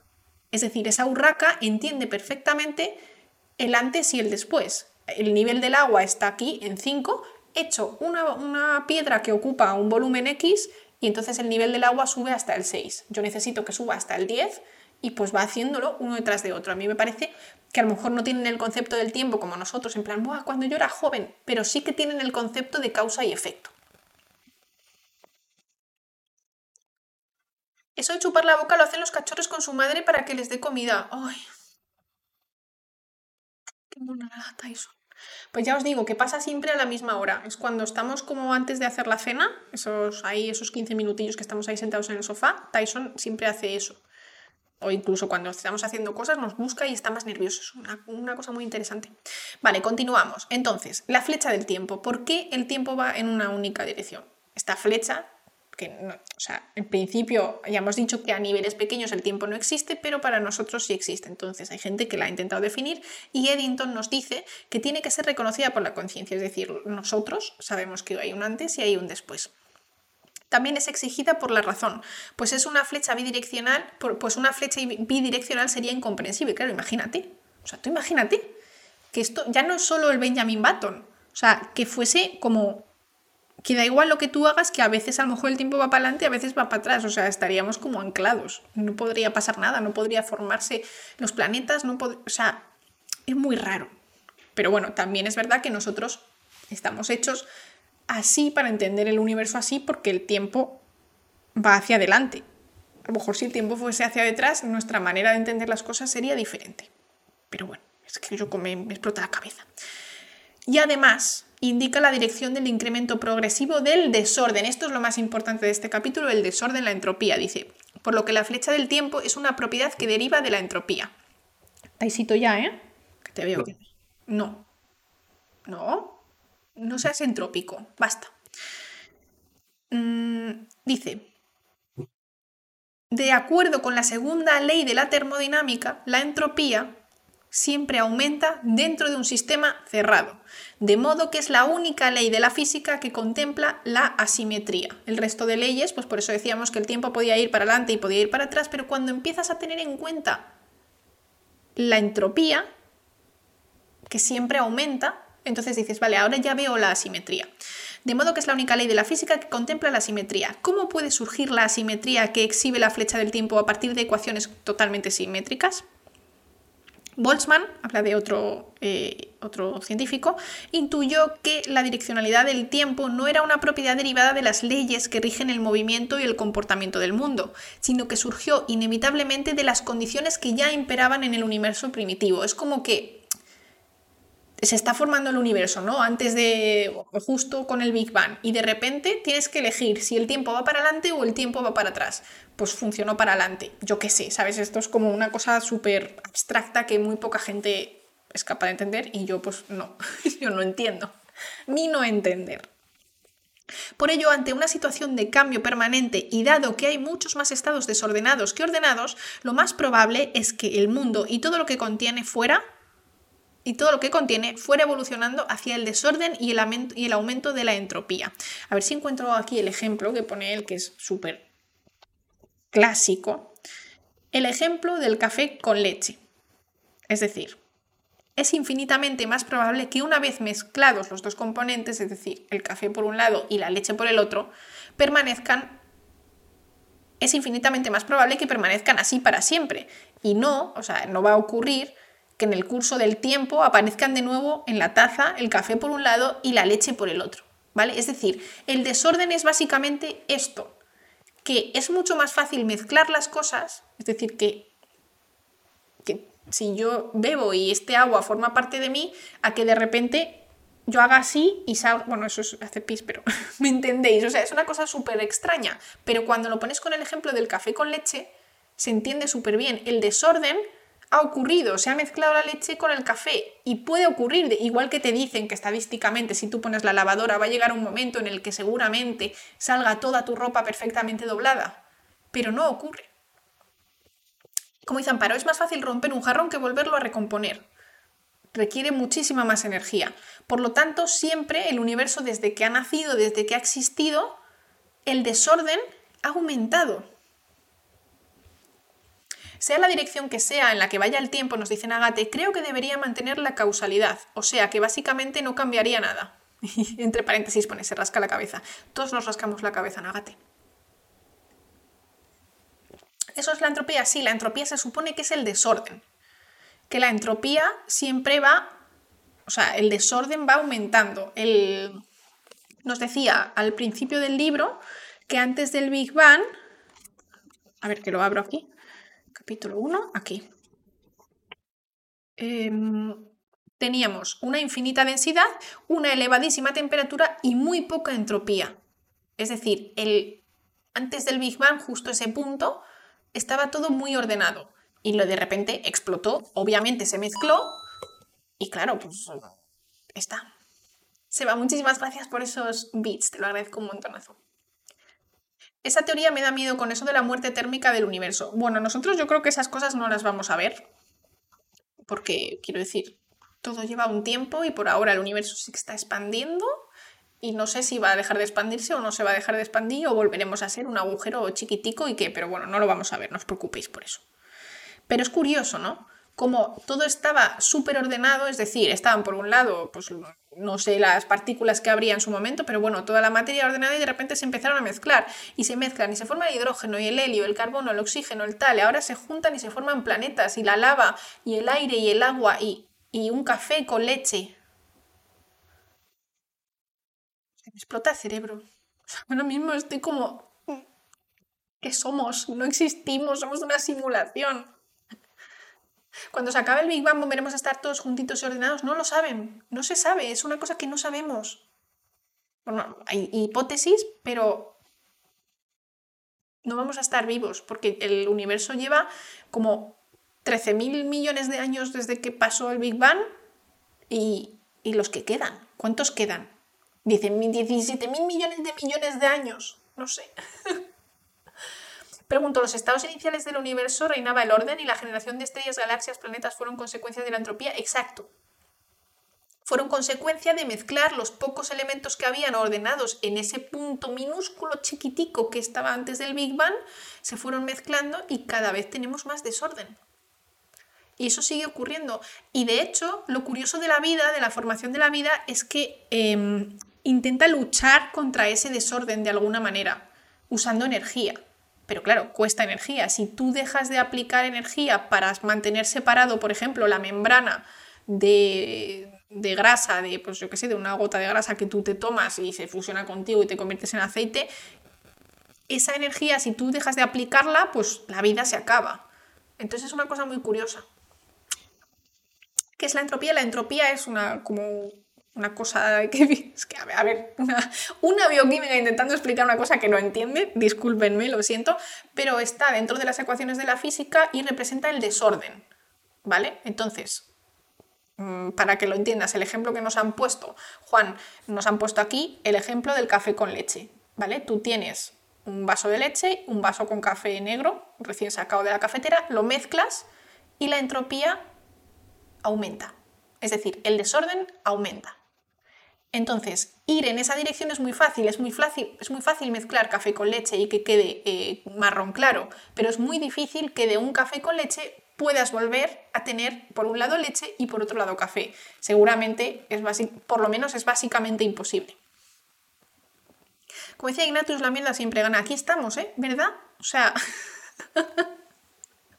aquí estamos. Eh, yo os digo una cosa, no sé si esto se considera caos, entropía o qué, pero en mi casa siempre, siempre hay cosas sucias. Es decir, yo limpio la casa, hago la colada y a los dos minutos ya hay un nuevo calcetín sucio. Hay una esquina que ya tiene una pelusa. O sea, de verdad, ¿por qué yo quiero vivir en un mundo ordenado? No puedo vivir en el caos anymore.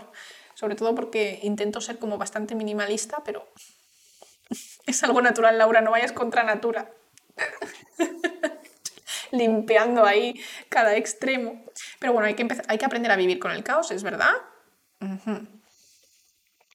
Y hay que, hay que trabajarlo mentalmente. Pero bueno, en principio lo que nos dice em, Eddington es que el tiempo va hacia adelante porque el tiempo se rige por la entropía, es decir, por cada vez todo más desordenado, todo más mezclado.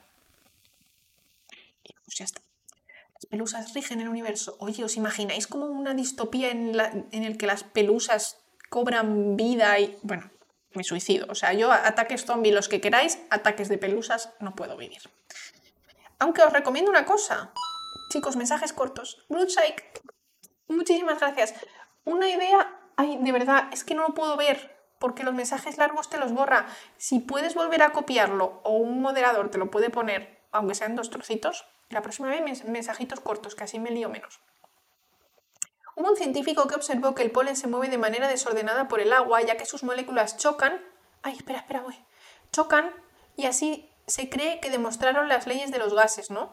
Claro, es que cuando tú pones un gas en un sitio que hay más gas, hace así. O sea, totalmente. Quiero decir, se desordena, se mezcla y al final, pues de lo que tú habías puesto originalmente, te queda una parte por millón en vez de 100 partes por millón, por ejemplo. Uno de mis pensamientos de ducha es esta idea loca. No para de borrártelos. No para de borrártelos, lo siento.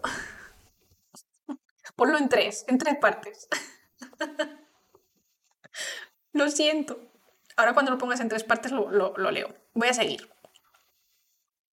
¿La invasión de polen sería a base de alergias o cómo sería ese apocalipsis? Uf, uf. Pues alergia a los ácaros de las pelusillas y alergia al polen. Divídelo como el tiempo. Oh, buenísimo. Ponlos en cuantos de tiempo. Ponlos en cronos, cronones. Me encanta. Vale, entonces, em, ¿por dónde iba por aquí? Lo de la taza de café, ¿no? Nos dice, es infinitamente más probable que una vez mezclados estos dos componentes, café y leche, permanezcan así para siempre y no que en el curso del tiempo aparezcan de nuevo en la taza el café y la leche por separado. A medida que el tiempo ha ido discurriendo en el mundo, en el universo, la entropía no ha cesado jamás de crecer, lo cual determina la unidireccionalidad de la flecha temporal. La entropía es también la propiedad que subyace al hecho de que recordemos el pasado en lugar del futuro. ¿Qué libro es, Clavi? Este este libro. Es buenísimo, te lo súper recomiendo. Vamos a estar leyéndolo aquí, capítulo a capítulo, semana a semana, todos los jueves. El sueño del tiempo de Carlos López Otín. Súper recomendado, es finito, muy bien explicado y bueno, yo voy seleccionando algunas partes y las comentamos. Y esto se está alargando un montón. ¿Cuánto llevamos? Bueno, una hora y media más o menos de, de hablar de esto y voy por la mitad, así que va perfecto. Es un libro muy bonito, la verdad, me está gustando un montón. Entonces, esto, que la entropía no haya cesado de crecer, determina la unidireccionalidad de la flecha temporal. También esta entropía es la propiedad que subyace al hecho de que recordemos el pasado en lugar del futuro, pues su magnitud es mucho menor en el ayer que en el mañana. Es decir, ayer estaba todo más ordenado que mañana.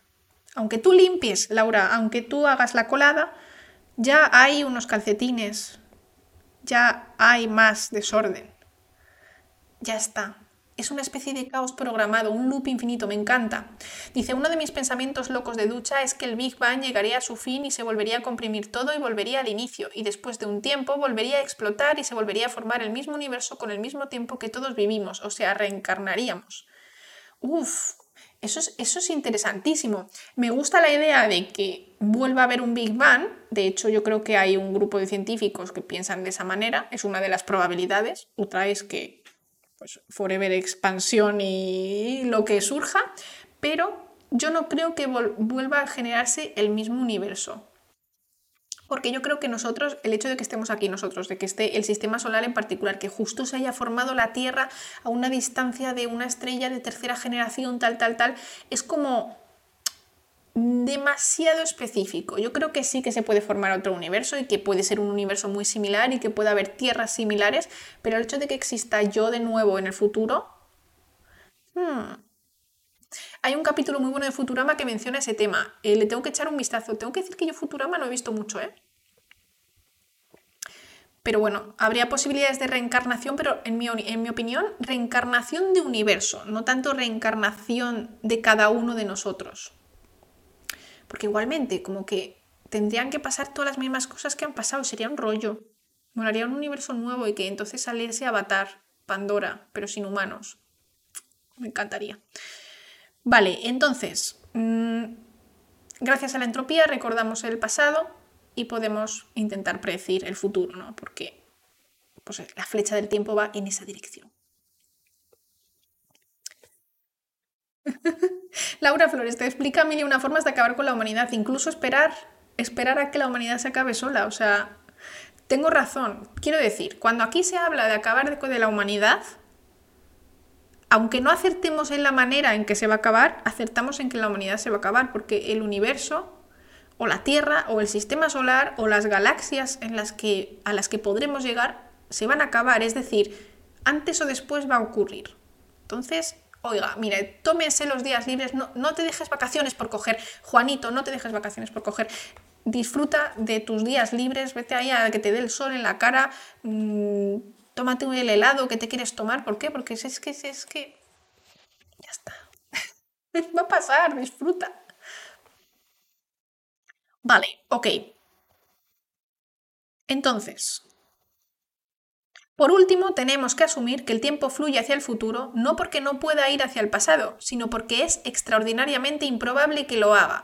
Es decir, esta frase a mí me voló la cabeza. Podemos ir al pasado, es solo muy improbable. ¿Podemos separar el café de la leche? Es solo muy improbable. ¿Podemos obtener ropa doblada en la lavadora, perfectamente doblada, aunque tú la hayas metido aburruñada? Podemos encontrar todos los pares de calcetines perdidos del universo, pero es que, Little People, esto es extremadamente improbable. Entonces, no es que el tiempo no pueda ir hacia atrás, es que simplemente es más probable que vaya hacia adelante. Es como cuando tú quemas algo, ya lo has quemado, ya lo has quemado, no vas a desquemarlo, es así, se ha hecho carbono y se ha ido por, por el mundo. Uy, tiraré el, el micro, si es que me emociona un montón. Increíble. Como tirar una moneda y que quede de canto, incluso más improbable que eso. Os ha encantado esa frase porque de repente 800 personas le han dado a seguir. Bienvenidos. Entropía positiva, todo tiende al desorden, claro. Exacto. Entonces, eso es como la razón por la que el tiempo va hacia adelante, según eh, pues, Boltzmann y Eddington, que son pues, estos dos señores que se pusieron al, tema.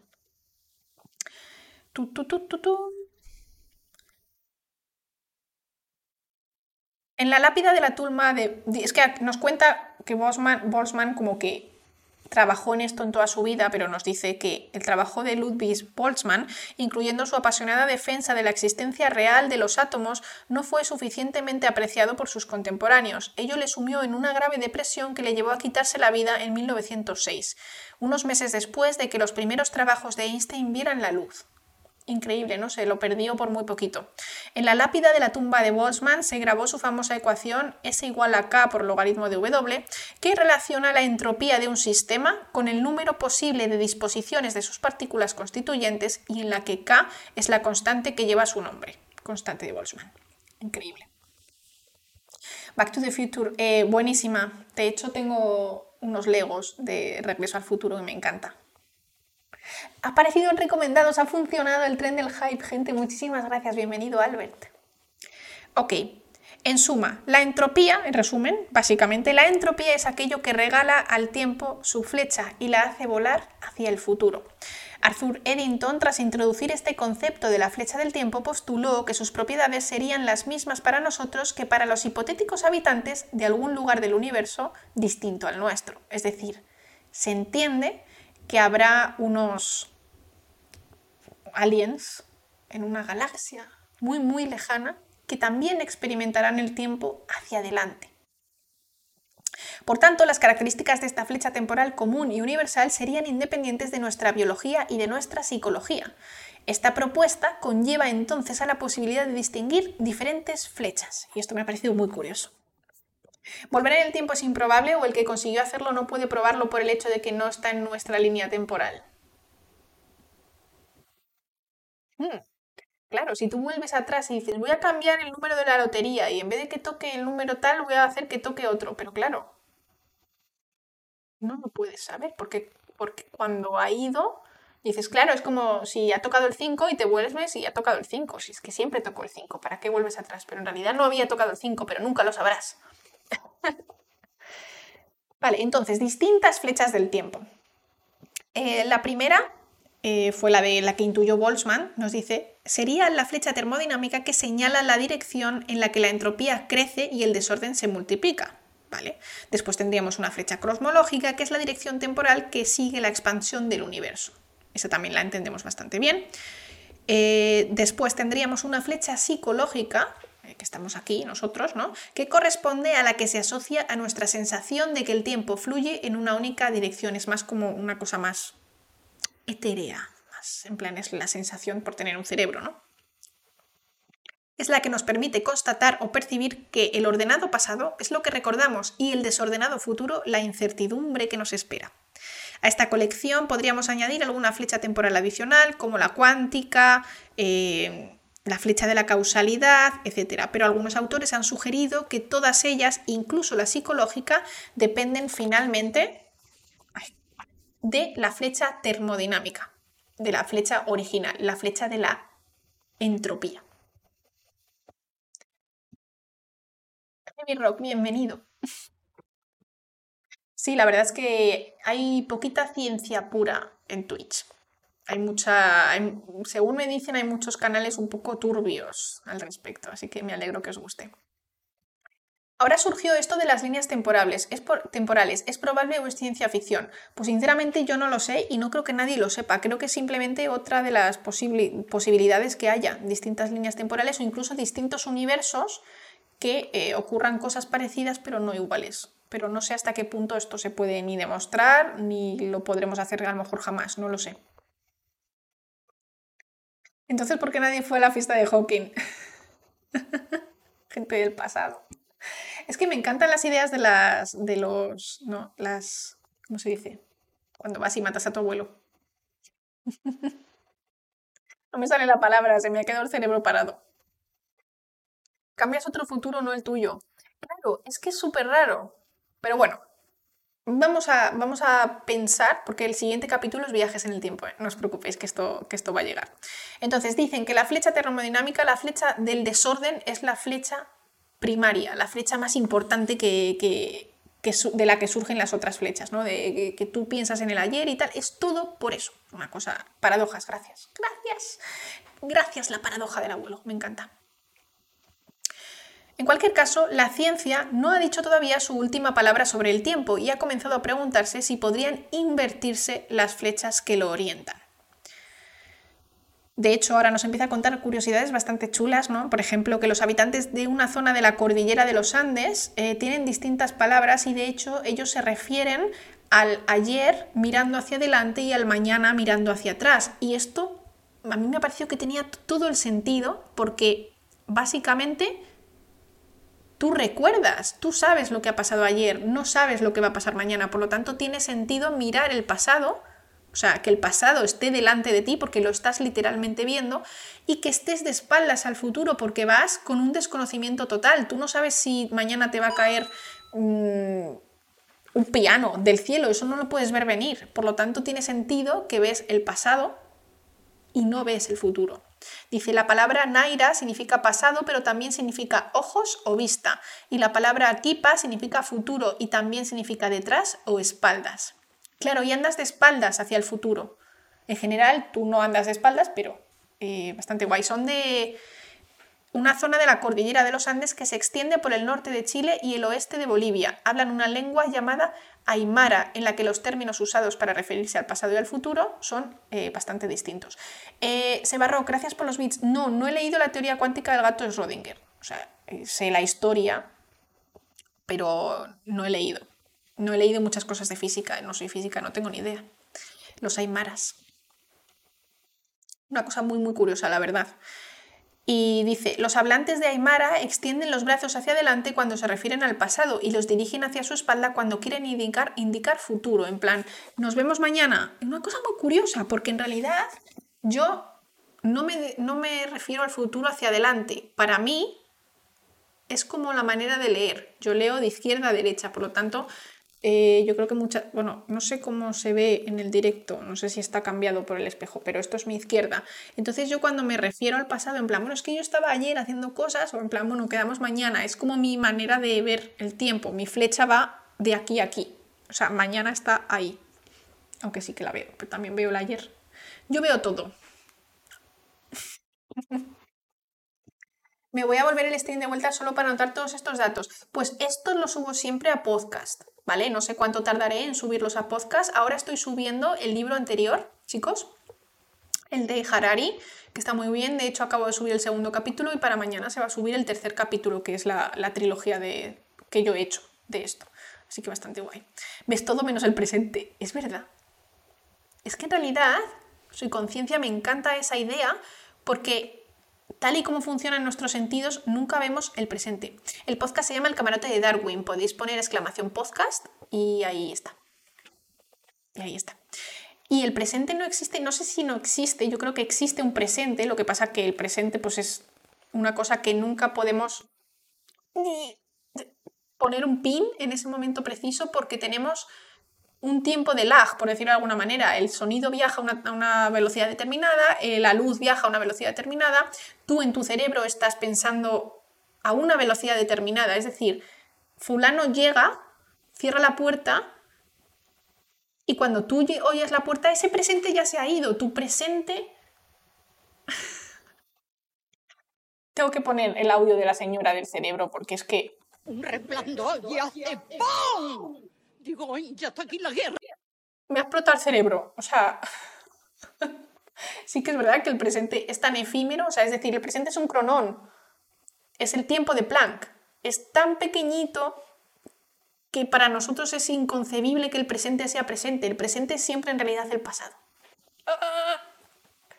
Si no, no se puede medir ni experimentar, ¿cómo puede existir? Bueno, pero que no se pueda medir ni experimentar nosotros no significa que no exista porque tampoco podemos, no podíamos medir ni experimentar cosas en el pasado y ahora sí. Entonces puede, podemos esperar un tiempo a ver si podemos ser capaces de, de medir este tiempo de Planck y entonces ese sería como el presente, ese cronón. Es verdad, tenemos la sensación del presente como algo permanente pero súper efímero, claro, exacto, o sea, siempre estamos viviendo en realidad en el pasado y es por nuestra propia manera de funcionar, o sea, las neuronas tienen que mandar una señal, tú tienes que interpretar esa señal en tu cerebro. Me explota el cerebrito. Existe el presente continuo, que son los estados o acciones que se están realizando a modo de rutina. Claro, o sea, eso sí, es de letras, pero claro, si te pones ahí a analizarlo, cuando tú estás haciendo una cosa, en realidad existe el presente dentro de ti. Cuando tú estás pensando, estás, estás pensando en presente. Aunque luego tardes más en hablarlo, pero en pensarlo, no sé. Consiste en un dispositivo dentro de una caja que puede liberar algún tipo de veneno. Ah, sí, sí, claro, eso lo hemos leído. Entonces, esa es la, el gato de Schrödinger. Entonces, el gato en cualquier momento puede estar vivo o muerto, porque igual que la cuántica, en cualquier lugar un, electrón puede estar aquí o puede estar allí. Sí, sí, sí. Para experimentar el presente tienes que ver, tienes que ser completamente consciente de cualquier cosa que esté ocurriendo en ese momento. Tienes que estar presente, pero no puedes pensar. Si piensas, te lo pierdes. Claro, pero si no piensas, no lo interpretas, porque entonces eres una roca. Igual que la roca sí tiene un presente, pero no lo siente.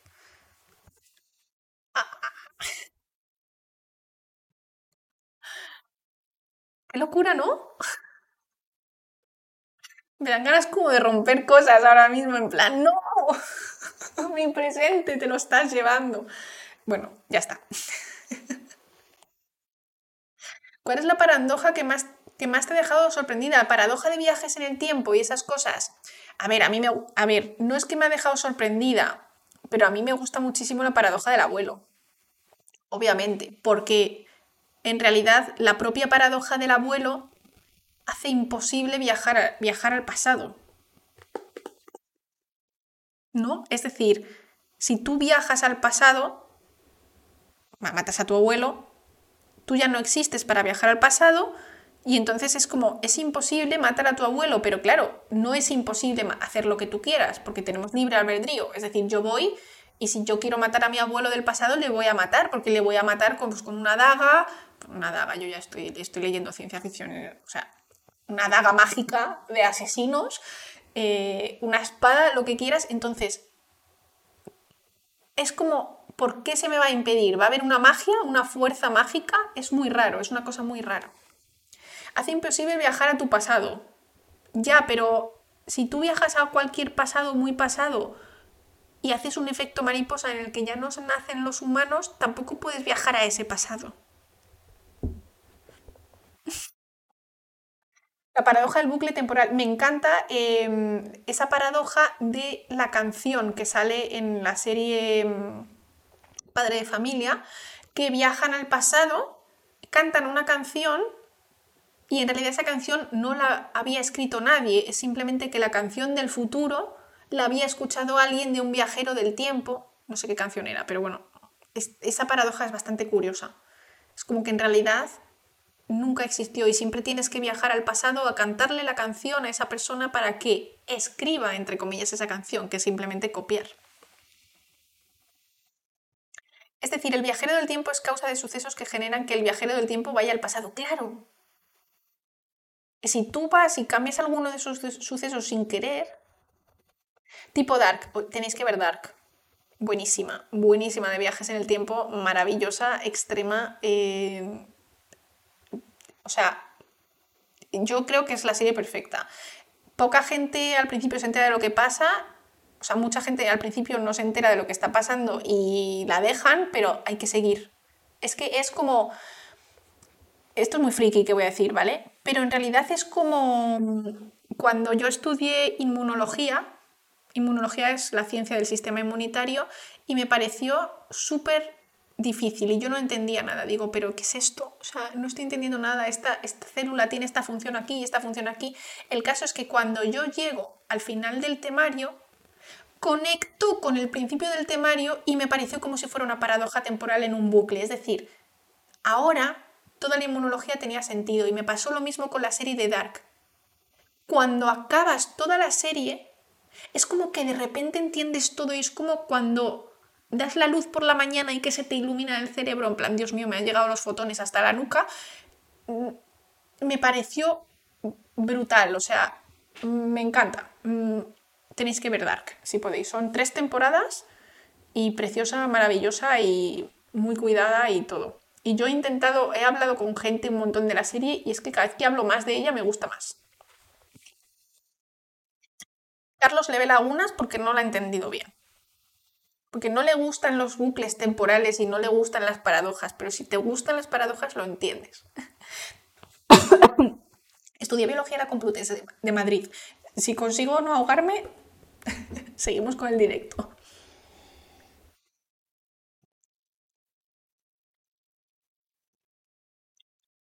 Vale, ya está. He sobrevivido a la muerte por tos. Eso ha sido la Laura del futuro que ha viajado, me ha mandado unos nanorobots y me ha intentado ahogar para que todo vaya bien y pueda llegar a Laura del futuro. Ya está. Uf. Vale, habéis dicho por ahí 12 monos, 12 monos no la he visto y Doctor Who, tampoco he visto nunca Doctor Who, fijaos, ¿eh? que soy yo bastante friki, pero... Pero bueno, ok. Entonces, eh, estábamos hablando de que hay distintas, distintas letras, distintas letras, distintas lenguas que tienen distintas maneras de designar al pasado y futuro, pero bueno, que hay gente que el pasado está delante y el futuro está detrás. Y ya está.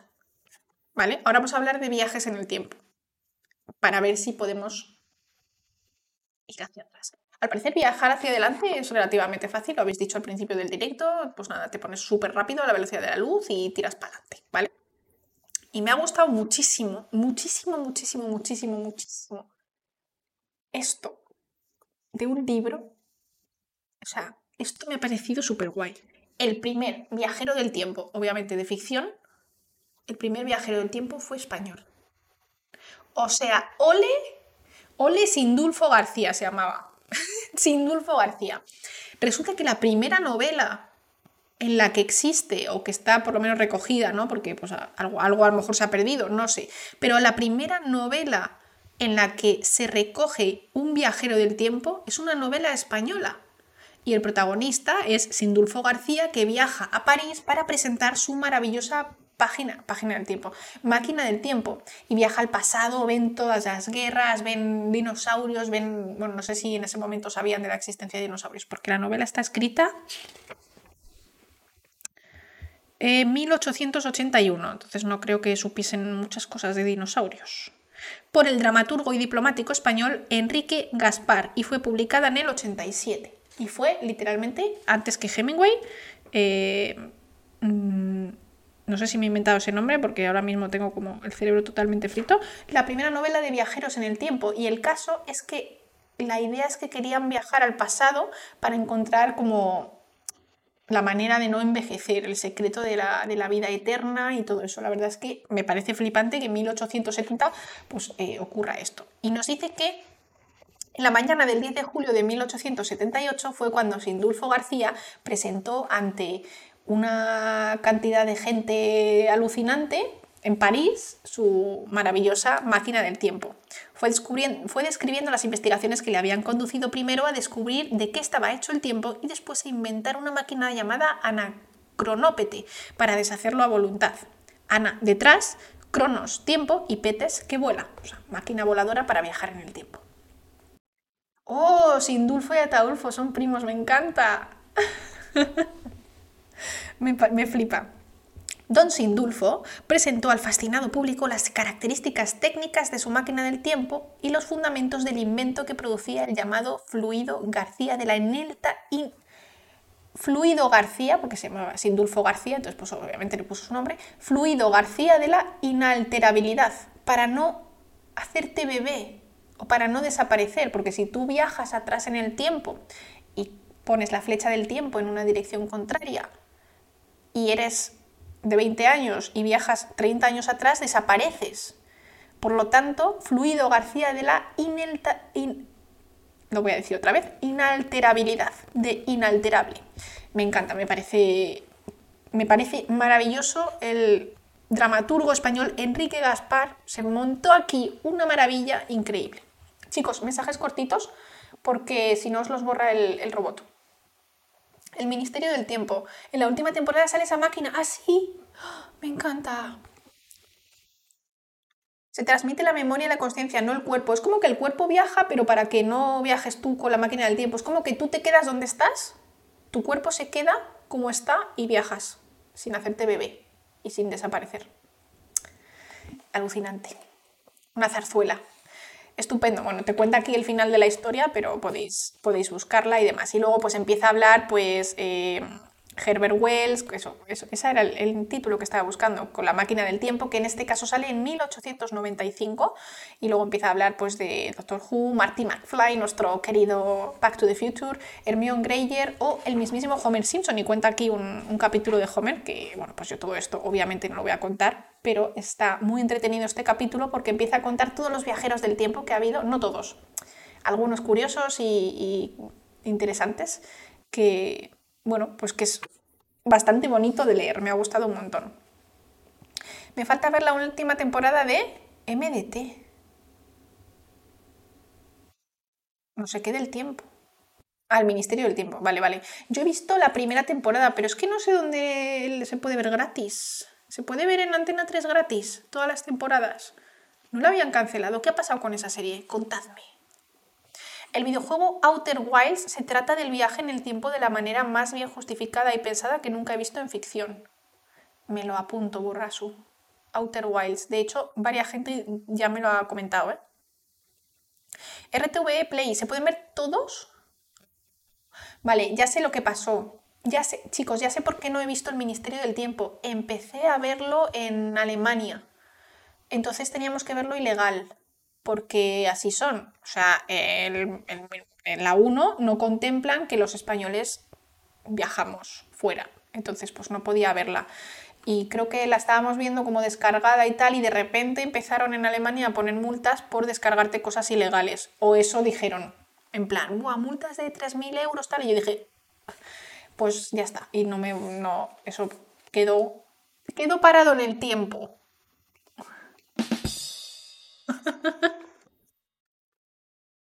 Pero bueno, es que, no me, no, es que lo del VPN yo no me fiaba. Porque yo no me fiaba que a mí me llegase una carta para pagar, para pagar una multa. Consulta, si existiera el viaje en el tiempo, ¿no deberían estar acá gente del futuro? Pero ¿y si somos gente del futuro? ¿Y si yo soy del futuro? Pero, claro, o todavía no se creó la máquina, pero la máquina se va a crear en algún momento, por lo tanto ya debería haber aquí gente del futuro. Entonces, a mí no me mires, yo voté a Cronos, no, yo voté a Codos, a Cronos. Haciendo chistes sin querer. Em, pero yo creo que si hay viajeros del tiempo, están entre nosotros, lo que pasa que tienen obligatoriamente que mantener el silencio. O sea, es como que tienen que estar de incógnito tienen que estar de incógnito. Si están, están de incógnito, porque si en el momento en que tú sabes que se va a inventar la máquina del tiempo, entonces se intentaría inventar antes la máquina del tiempo y por lo tanto puede que nunca se llegue a inventar la... Espérate, que me estoy haciendo yo una paradoja maravillosa. Mirad, mirad, mirad. Imaginaros que aquí viene gente del futuro. De repente aparece aquí un señor, ¡eh! Hola, está aquí. Y dice, mira, vengo del futuro, hemos inventado una máquina del tiempo. Entonces yo le digo, vale, pues tenemos que hacer la máquina del tiempo ya, entonces le torturo, le saco la idea de cómo se hace la máquina del tiempo, me hago una máquina del tiempo y exacto. Rompería la causalidad. Este señor, o sea, la máquina del tiempo existiría antes y este señor en sí mismo, personalmente, él no hubiera sido el viajero del tiempo que hubiera llegado aquí y por lo tanto, la paradoja del abuelo, o sea, es que es imposible. O están en el loquero y nadie les cree. La serie esta de... Hay una serie que seguro que sabéis cuál es, y me has dejado el Ministerio del Tiempo, gracias, de lo voy a ver porque vi unos pocos capítulos y me gustó mucho. Pero hay una serie que son varias gente que viaja en el tiempo que cada uno tiene como una misión. Y una misión de uno es tener como conocimiento de las cosas que van a pasar. Por ejemplo, ganar la lotería, ganar las apuestas y todas esas cosas. Tiene como una lista súper importante que ellos van y la misión es como salvar el mundo o algo así. Y van como en encubrir, están encubiertos y se meten en la vida de gente. O sea, no van con su propio cuerpo, sino que se meten dentro de una persona que acaba de morir. Timeless, creo. No sé. Eh, la he visto entera, pero no me acuerdo el título.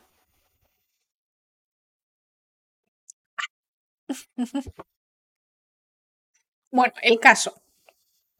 El caso es que el tema de viajar en el tiempo está muy estudiado, está muy visto y demás en, la ciencia ficción, en la literatura, en la fantasía. No, creo que no era Timeless, era, mm, era una de viajeros en el tiempo, de verdad, que está en Netflix. Creo que está en Netflix. Viajeros, travelers. Exactos travelers, sí. Buenísima.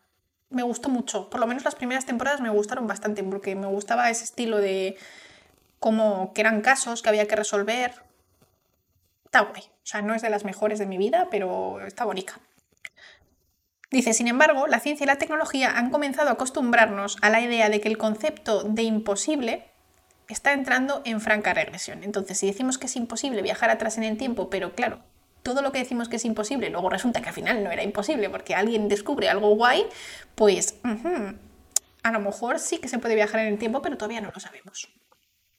El filósofo y matemático Kurt Gödel, que por cierto tenemos un programa del podcast dedicado a él, hace mucho, lo hicimos bastante al principio, muy interesante, concluyó que los viajes en el tiempo eran posibles al menos en el plano teórico.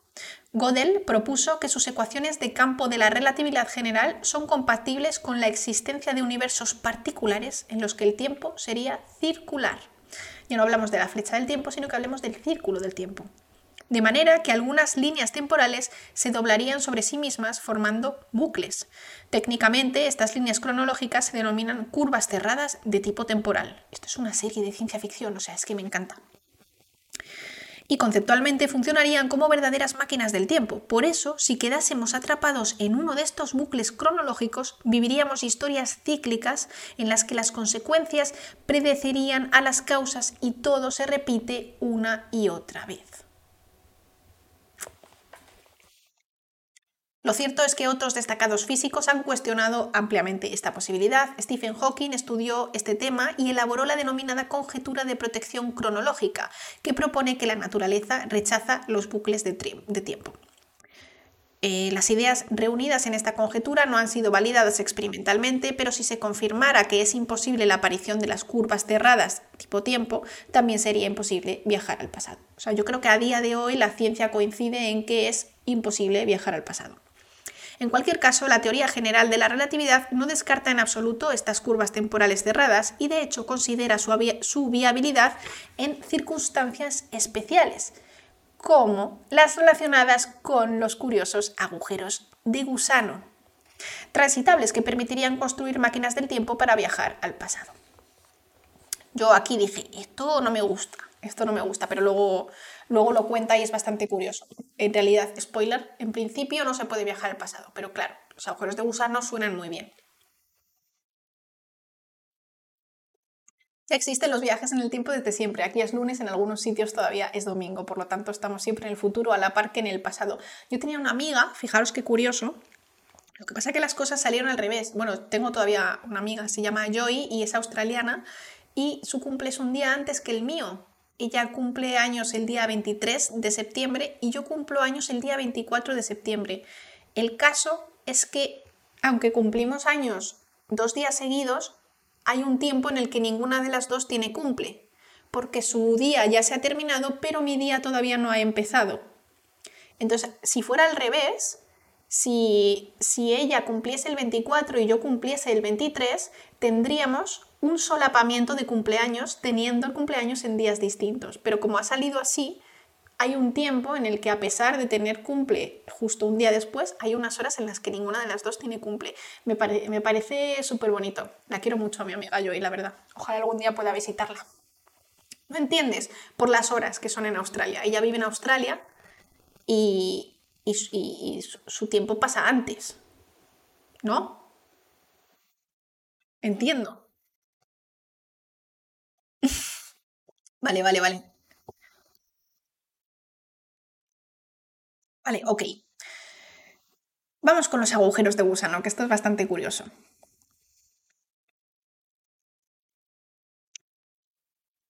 Claro, esto es porque la manera de medir el tiempo es eh, humana. En realidad, nosotras no nacimos a la vez. O sea, quiero decir, es simplemente una curiosidad.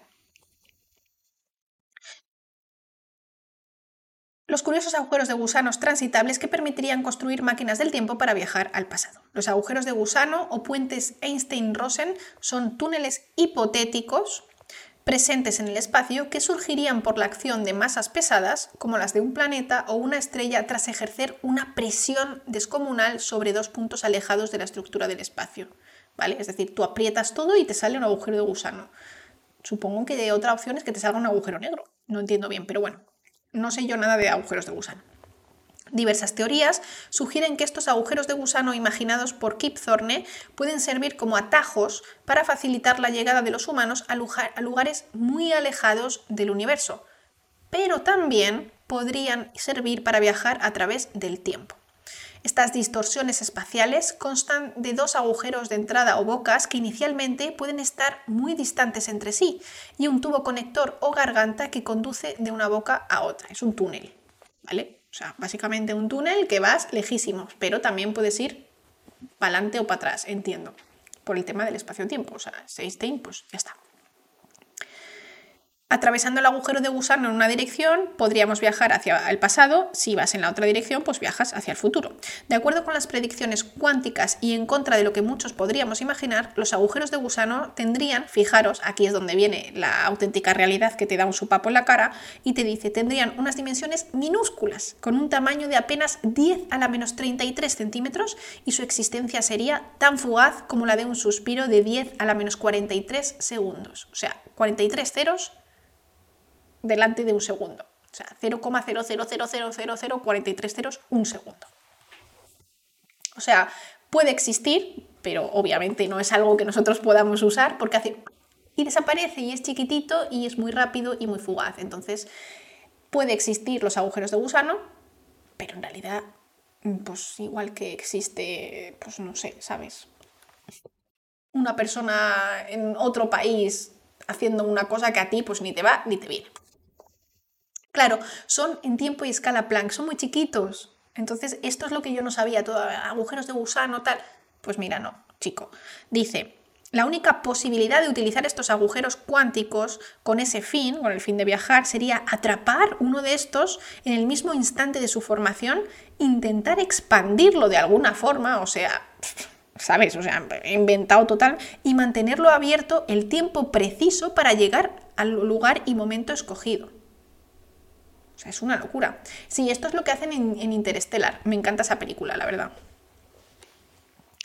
Todo esto nos presenta un panorama de tantas complejidades, incertidumbres y casualidades que no parece muy osado concluir que los viajes al pasado tienen todavía un largo tiempo por delante. Chan, chan, chan. O sea que en principio eh, no vamos a poder viajar al pasado.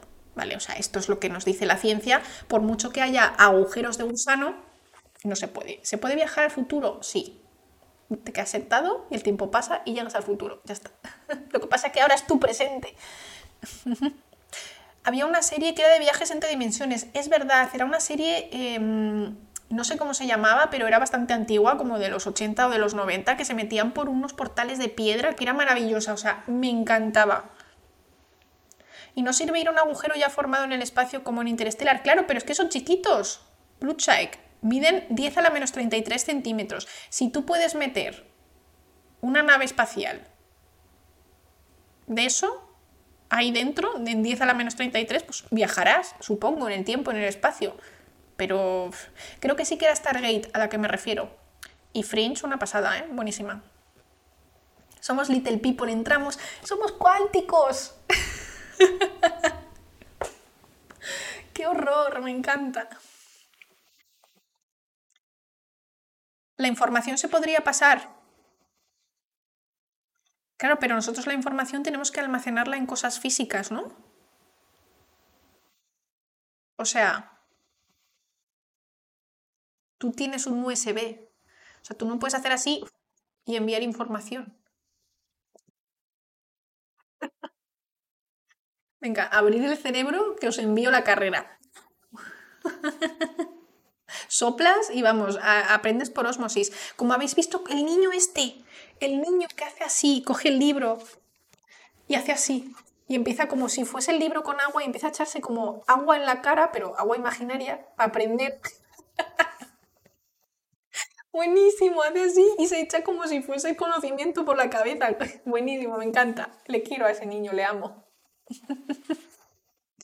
Como el meme, ¿no? Pues es, así, así va el, conocimiento. Tú es. ¿Cómo se, cómo se llama la, la pseudociencia esta que te hacen así sin tocarte y te curan? No la homeopatía. En la homeopatía te dan una pastilla. Digo el reiki, reiki, reiki. Eso. O sea, la, la información podría ser como reiki. yo creo que no. O sea, yo creo que es muy difícil mandar información incluso a través de un agujero negro. Además, es que es muy rápido, ¿no? Es como 10 a la menos 43 segundos. Y, no sabemos dónde va a, a generarse el agujero de gusano. Yo, chicos, lo siento a chicos y chicas, yo digo chicos en general, no me, no, me odiéis, Little People, lo siento, yo creo que el tema agujeros de gusano para viajar ni siquiera lejos, ¿eh? En el pasado menos, pero ni siquiera lejos. Yo creo que la única posibilidad que tenemos es la velocidad de la luz. Ahora, por ahora, quiero decir. Ahora llega el Einstein del mañana, este señor se pone aquí a, lucubrar unas teorías maravillosas y descubrimos otra cosa. Yo no voy a ser la persona que diga jamás va a ocurrir, pero a día de hoy, con lo que sabemos y de cómo funciona la física y el universo, los agujeros de gusano molan pensarlos, es guay, pero no, parecen muy útiles para nosotros.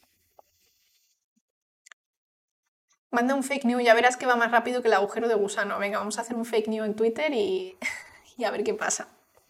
Ok, vale, me vais a dar un segundito súper rápido me encanta, Matías. Le dice a Tyson, hola Tyson, ¿cómo estás? Si pudieras viajar en el tiempo, ¿irías a por más premios? Tyson, si pudiera viajar en el tiempo, iría a todas las veces que se ha cocinado pollito y se adelantaría para robar el pollito de la cazuela. le encanta, es lo que más le gusta en este mundo, el pollito. Bueno, pues ya estoy.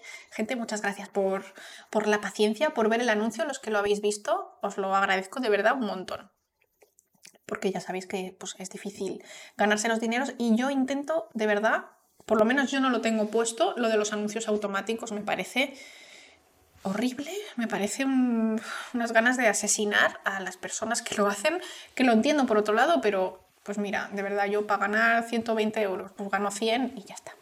Es que si viviese de eso, pues digo, es que no me llega para pagar el alquiler, pero... Así que bueno, seguimos con el librito y vamos a hablar de viajar al futuro. Oye, por cierto, que antes de, antes de seguir, estoy nominada a unos premios, que son unos premios independientes que se llaman, no sé si son los premios Paco o algo así, estoy nominada a dos categorías. A dos categorías. Es streamer con mejor... con mejor proyección, en plan con mejor crecimiento y eh, mejor streamer de divulgación. Entonces, el año pasado me, divulgaron, me nominaron solo a mejor streamer de divulgación y ahora pues estoy en otro, en dos. Así que está guay. No gané nada y tampoco creo que ganemos nada porque obviamente la competencia es fiera. Pero oye, Trudoran, muchísimas gracias. Tres mesazos ya, tres meses, te lo agradezco un montón. Así que bueno, eh, si ganamos, pues bienvenido sea y si no, yo creo que vamos, el canal está funcionando súper bien. Tengo que decir que hoy no ha venido ninguna raid y estamos aquí 230 personas. ¿Divulgación de qué? Divulgación científica. Que es de lo que va mi canal. De ciencia. Y además estoy súper contenta y de verdad, os, o sea, es que lo digo siempre, pero me parece increíble la acogida que está teniendo sobre todo el club del libro, que es lo que hacemos algunos jueves, que cogemos, pues como estamos haciendo hoy, cogemos un libro, lo comentamos, me parece simplemente alucinante y para mí, o sea, aunque no ganemos, o sea, que estemos aquí, 230 personas, hablando de Einstein y de Planck y de Cronos y de... Ya está. O sea, ya está, es que me puedo morir, o sea, lo digo de verdad. Me siento como el que descubrió CRISPR-Cas.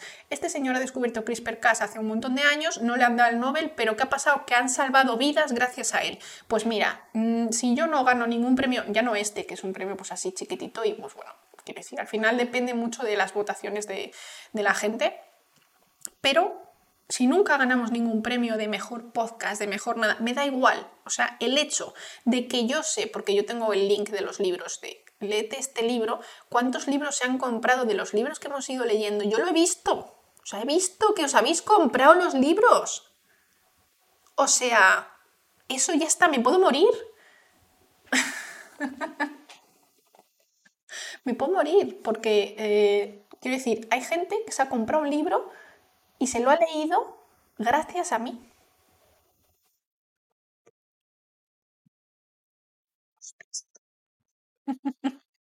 Así que bueno, eh, pues nada, si no ganamos, eh, ya está.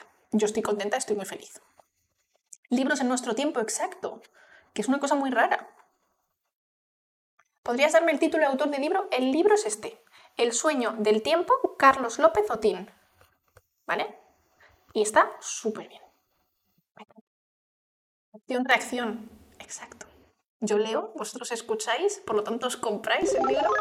Ramiro, Muchísimas gracias. 11 meses ya. Es novela, no, es divulgación científica, pero es muy ligerito y no hace falta saber nada.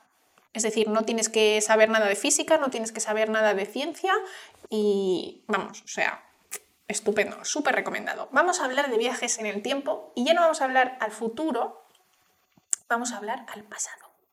No, estos son obviamente libros sin dibujos. Todo letra. Aquí leemos, no miramos. Octar, muchísimas gracias por pasarte. Felices fiestas a ti también. Vale, ¿por dónde vamos? Agujeros de gusano hemos dicho que eran muy chiquitos y que entonces para viajar al pasado no nos sirven porque no cabemos dentro de un agujero de gusano. La única posibilidad de utilizar estos agujeros cuánticos con ese fin sería atrapar uno de ellos y ta, ta, Entonces, viajar al pasado, resumen, imposible. Por ahora, Yo ya os digo que nunca digo nunca, pero en principio, según los físicos, imposible. Por contra, los físicos desde Einstein hasta Hawking han considerado siempre mucho más asumibles los viajes al futuro. Las ecuaciones de la relatividad nos enseñan que la aceleración y la gravedad ralentizan el tiempo. Por ello, la estrategia más adecuada para visitar el futuro consistiría en construir un dispositivo que fuera capaz de aproximarse a un agujero negro cuya colosal gravedad distorsiona el ensayo, eh, el espacio-tiempo. Eh, para después acelerar al máximo hasta alcanzar la velocidad de la luz. Es decir, tú te vas cerca a un agujero negro y luego intentas salir de ese agujero negro a toda leche, velocidad de la luz, y entonces pues ya viajas al futuro. Los agujeros negros son entidades creadas a partir de una estrella que tras alcanzar un valor crítico de su masa, llamado límite de Chandrasekhar, no puede soportar más la atracción hacia dentro de su propia gravedad y colapsa y muere implosiona, literalmente implosiona. Surgen así auténticos sumideros cósmicos en cuyo interior puede caer cualquier cosa, pero de los que nada puede salir, ni siquiera la luz. El hecho de que los agujeros negros atrasen los relojes indica su potencial para realizar viajes crononáuticos. Me encanta. Viajes crononáuticos. Me encanta en aparatos que puedan funcionar a velocidades cercanas a velocidad de la luz. El propio Einstein reflexionó ampliamente sobre estos hipotéticos viajes en el tiempo y las curiosas paradojas que podrían deducirse de ellos, incluyendo la paradoja de los gemelos, ¿no? que si un gemelo se monta en un artilugio y viaja durante mucho tiempo a la velocidad de la luz, lo que ocurriría es que envejecería menos que su hermano que se ha quedado en la Tierra a una velocidad que no es la de la luz. Y de hecho, esto se, bueno, no se comprobó, pero se teorizó que en marzo de 2016 el astronauta americano Scott Kelly volvió a la Tierra tras pasar casi un año viajando a alta velocidad en la Estación Espacial Internacional, que va muy rápido. Se calculó que era 8,6 milésimas de segundo más joven que su hermano gemelo Mark. Pero claro, esto no se puede medir, o sea, ¿cómo puedes medir que eres más joven? O sea, el tiempo también se mide distinto. Si te aburres, pasa más lento. Entonces ellos no pueden decir, sí, yo he estado un año, cinco días y 8,6 milésimas de segundos. No puedes saberlo, ¿vale? Pero en principio, dice, el hermano que viaja por el espacio-tiempo casi a la velocidad de la luz, que esto no fue lo que pasó, pero bueno, que viaja a la velocidad de la luz en la teoría, em, el hermano viajero sería más joven que el gemelo porque mientras él volaba a ritmo vertiginoso, el viaje de su hermano sedentario habría transcurrido al ritmo terrestre habitual. Es decir, que tú al viajar a la velocidad de la luz experimentas que el tiempo va como más despacio para ti, entonces han pasado menos días. básicamente. Pero claro, tienes que viajar muy rápido y mucho tiempo para viajar al futuro. Porque claro, viajar 8,6 milésimas de segundo, ¿podemos considerarlo viajar al futuro? O sea, sí. Teóricamente sí, pero prácticamente no sirve para nada. No, no es al pasado, es al futuro, porque tu hermano cuando tú llegas es viejo. O sea, tú imagínate que vas en una nave espacial y tú vas a una velocidad determinada y para ti el tiempo pasa, pues tú no notas nada. Pero el caso es que el tiempo pasa más rápido en la Tierra, porque va más lenta. Entonces tu hermano, ahora en vez de 15, bueno, 15, mejor en vez de 40 años, tiene 60. Y tú cuando aterrizas en la Tierra después, tienes 40. Porque para ti han pasado 20 años menos. Interestelar. Total. Claro, que vuelve y su, su, hija es mayor y para él han pasado como dos años y su hija es como una señora mayor con hijos y todo. Viajas al futuro de tu hermano, claro. Pero no viajas al futuro en plan como viajar al futuro como Marty McFly. Eso ocurre en los satélites GPS. El reloj hay que corregirlo por la precisión que requiere. Claro, es que eso es muy guay. Muy, muy guay. Eh, chicos, mensajes cortos. No sé quién ha puesto un mensaje muy largo y se lo ha borrado el robot. Bastante, bastante interesante. Entonces, bueno, en principio, al parecer hay un señor, bueno, toda la gente que va al espacio son viajeros en el tiempo, pero a nivel práctico, pues las velocidades a las que van no son suficientes como para que noten nada. Viajan al futuro, pero no es como de repente dices, ¡guau! ¿Qué ha pasado aquí? Hay dinosaurios. O sea, bueno, dinosaurios no, dinosaurios del futuro, ¿me entendéis? Vale. Eso en principio, pues según Einstein podría ocurrir y podría darse y según Hawking también. Ahora, que podamos alcanzar la velocidad de la luz, pues no. Vale, no en vano para muchos físicos y filósofos el tiempo solo existe en nuestro pensamiento, que es la típica afirmación que, se oye por ahí que dice el tiempo en realidad no existe. Porque es un poco raro en realidad pensar del tiempo, es muy extraño. La paradoja es en relación a que según uno de los hermanos siempre el otro es el que se mueve rápido. Bueno, pero en principio hay uno que es más joven que otro. ¿No es la teoría de la relatividad la que dice que el espacio-tiempo está curvado por las masas muy pesadas? Sí, sí. Pero si tú vas ahí a la velocidad de la luz, te vas lejísimos y vuelves, en principio uno envejece más que el otro. En principio, vamos, que yo me he puesto a la velocidad de la luz, no lo sé. El mensaje largo mío, explicaba que el experimento de la velocidad ya se ha llevado a cabo con dos relojes milimétricamente precisos y sincronizados. O sea, hemos viajado en el tiempo al futuro. Entonces nos dice, para muchos físicos y filósofos el tiempo solo existe en nuestro pensamiento, es una construcción mental que en gran medida es exclusiva de nuestra especie. La evolución biológica no nos ha dotado de un órgano específico que nos permita sentir el tiempo, una entidad que no podemos ver, ni tocar, ni oler, ni saborear, ni escuchar. Necesitamos el cerebro para crear la sensación de tiempo, para recordar el antes y anticipar el después. En este aspecto no nos diferenciamos demasiado del resto de los animales. Nuestro cerebro pues sí que funciona en plan entendemos un poco correlación, no correlación, causalidad, es decir, corto un árbol y si cae, se corta en dos y ya está.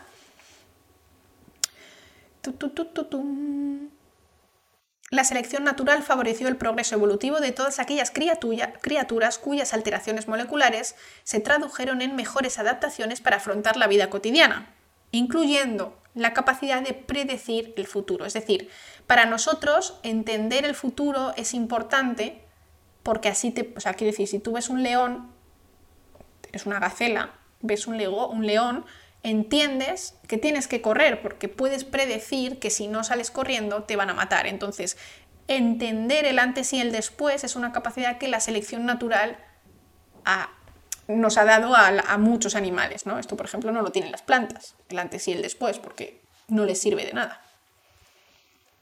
Si todo estuviera inmóvil, ¿cómo sabríamos que el tiempo transcurre? ¿Cambiaríamos nosotros? ¿En plan envejeceríamos? ¿Nos saldrían arrugas? Si tú comes, vas al baño, si tú bebes, vas al baño, Eso sería como, o sea, tienes necesidad de ir al baño, aunque vayas al baño en tu, en tu lugar estable. Eso sería como una, no, una pista de si el tiempo sigue pasando o no sigue pasando. Entonces el tiempo está condicionado por la existencia de un observador consciente, como con la cuántica. Realmente no lo sé, pero yo entiendo que el tiempo existía antes de que nosotros existiéramos, antes de que existiera la vida, porque se formaron las galaxias, es decir, había un antes en el universo sin galaxias y había un después, había un antes sin hidrógeno y había un después. Aunque nosotros no estuviéramos, había un antes y un después. Por lo tanto, aunque no exista un observador, las cosas ocurren, aunque no haya nadie para cerciorar que ocurran, el árbol cae aunque tú no estés, o sea, esto es así. ¿Qué tal, Richard?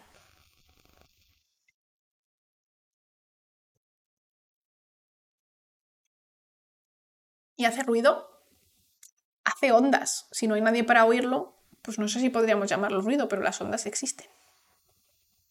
Vale, continuamos.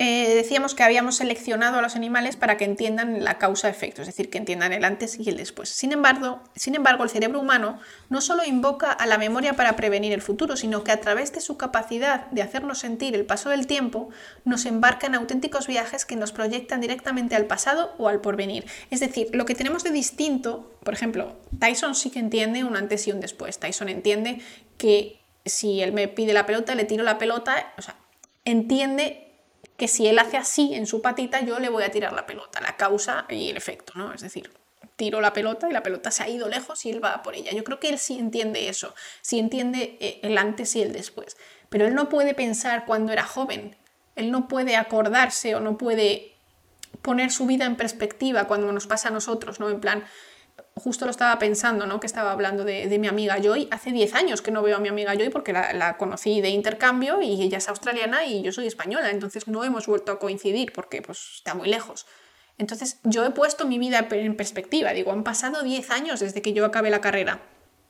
Y es una sensación muy rara y eso, por ejemplo, Tyson no lo puede hacer. Tyson puede hacer el antes y el después, pero de la hora, de un presente muy básico, ¿no? No puede abstraerse. Sí, pero sigue teniendo traumas por el pasado, claro, pero eso, eso es una cosa yo creo que ya em, como un reflejo. No creo que él se acuerde de su vida anterior per se, en plan lo que pasaba en ese momento, sino que él, su cerebro está tan acostumbrado a que algo pase que reacciona como si fuera a pasar.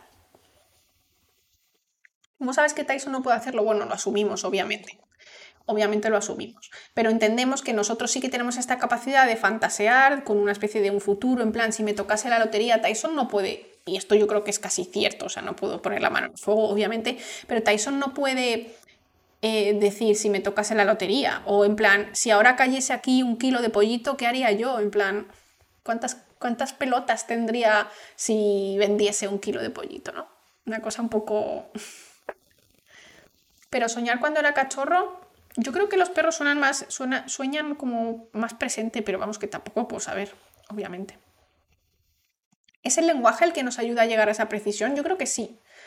Pero, de nuevo, ¿es el lenguaje el que nos ayuda a llegar a ese punto? ¿O es el hecho de tener lenguaje el que nos ayuda a simplemente verbalizar esta manera de pensar? No lo sé.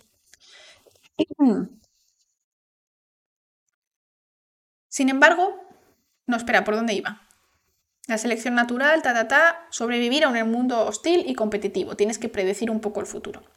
El cerebro humano no solo invoca la memoria para prevenir el futuro, sino que a través de su capacidad de hacernos sentir el pasado, nos proyecta directamente al pasado o al porvenir.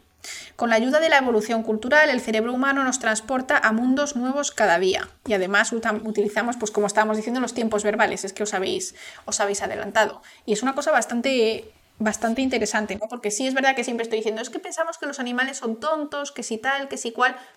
Bueno, a ver, no son tontos, pero no sé si serán capaces de ver el tiempo como lo vemos nosotros. Oye, que a lo mejor sí, y ya está. Y eso que no estamos más alto de la evolución que podríamos estar. Yo pienso una cosa, y es que me da la impresión de que en general, incluida yo a veces, pienso en la evolución de una manera incorrecta. Pensamos en la evolución de una manera incorrecta. Nosotros estamos asumiendo que cuando evolucionemos vamos a ser más inteligentes.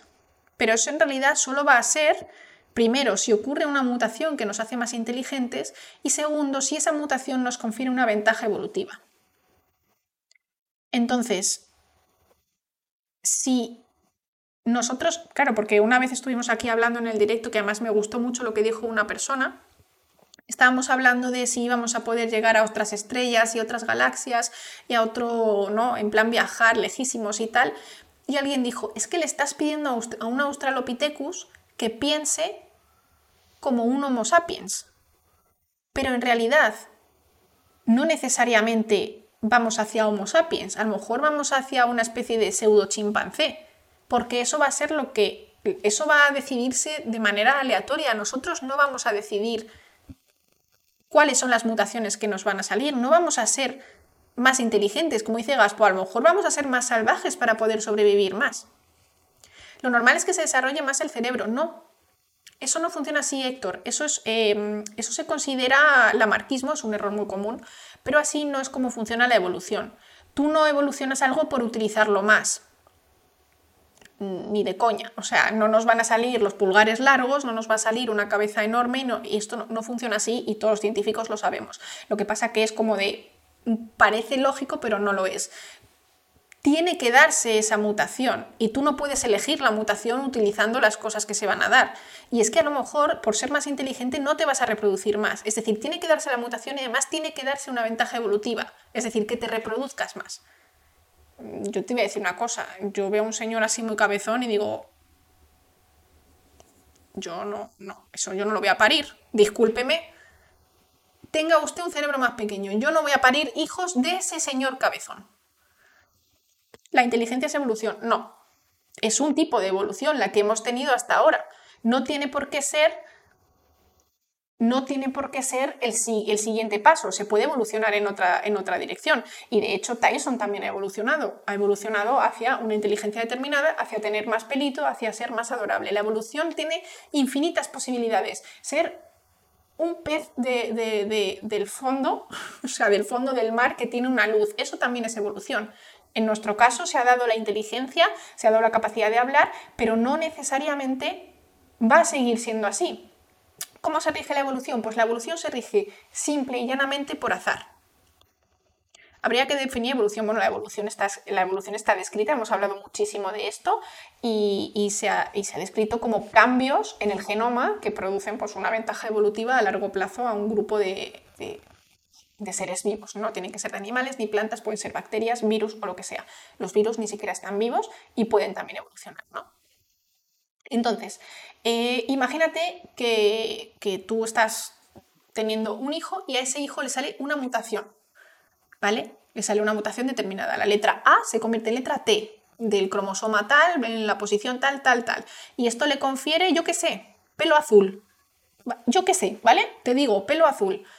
Le confiere pelo azul y de repente mm, ya no se le quema, o sea, le crece súper bonito, además le confiere, yo qué sé, una capacidad para alimentar, además, para alimentarse mucho más fácilmente porque la gente le regala comida, yo qué sé, ¿sabes? esta persona seguramente se pueda reproducir mucho más. ¿Por qué? Porque yo qué sé, ¿vale? Por la razón que sea. Te he puesto un ejemplo muy loco para que veas que puede ser cualquier cosa. Pelo azul y de repente empieza a eh, reproducirse masivamente, tiene un montón de hijos, se convierte en Julio Iglesias, 17 hijos, esos 17 hijos todos con su pelo azul, eh, de repente mm, otros 17 hijos y este gen empieza a expandirse en la población. Cuando se ha expandido en una población mm, bastante tiempo, se expande, pues yo que sé, un porcentaje de gente tiene ese gen, digamos un X%, por ciento, 23%. Se considera que esa población ha cambiado de tener 0% pelo azul a tener 23% pelo azul y eso se considera en general evolución, pero claro, tiene que quedarse muy a largo plazo, etc. Entonces, puede salirte pelo azul, puede salirte más inteligencia y puede salirte menos inteligencia. Lo que tiene que ocurrir es que eso te proporcione una ventaja evolutiva. Tener el pelo azul te hace reproducirte más. Apuntado. A ver, que os leo un poquito. ¿Y podríamos involucionar? Eh, no, porque en realidad la involución sería una evolución, pero porque ha cambiado el medio. ¿Vale? La manera, que, la manera en que funciona todo es que el, el ambiente, tú vives mejor o peor en el ambiente. ¿Vale? Pero es imposible vivir perfecto. Nunca estás perfectamente adaptado. ¿Por qué? Porque el ambiente cambia muy rápido. El clima cambia, la sociedad cambia, eh, la, disponibilidad de comida cambia, todas esas cosas van cambiando y por lo tanto la evolución siempre va un paso por detrás del ambiente. Entonces, sí que podríamos evolucionar para tener más pelo, por ejemplo, para volver a parecernos más a nuestros primos chimpancés, podríamos evolucionar, pero eso no se consideraría involución, sino que se consideraría evolucionar en una dirección distinta. Y esa evolución depende siempre del ambiente. Entonces, el hecho de que la inteligencia haya subido hasta este nivel no significa que vaya a seguir subiendo, porque primero tiene que darse el azar de que la inteligencia suba y segundo tiene que producirse una ventaja.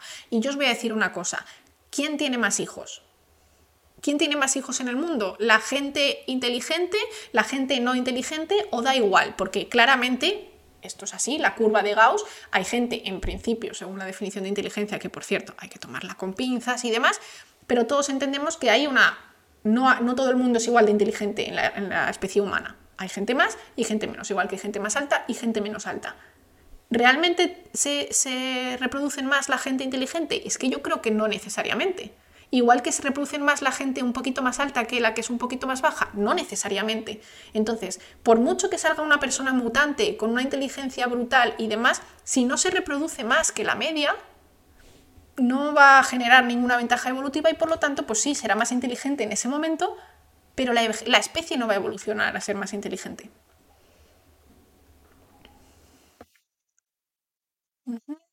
Voy a bajar ¿eh? porque, porque me salta un montón del chat. Elige el guapo o el inteligente. Pues seguramente el guapo. O sea, con toda mi pena, seguramente se reproduzca más el guapo que el inteligente.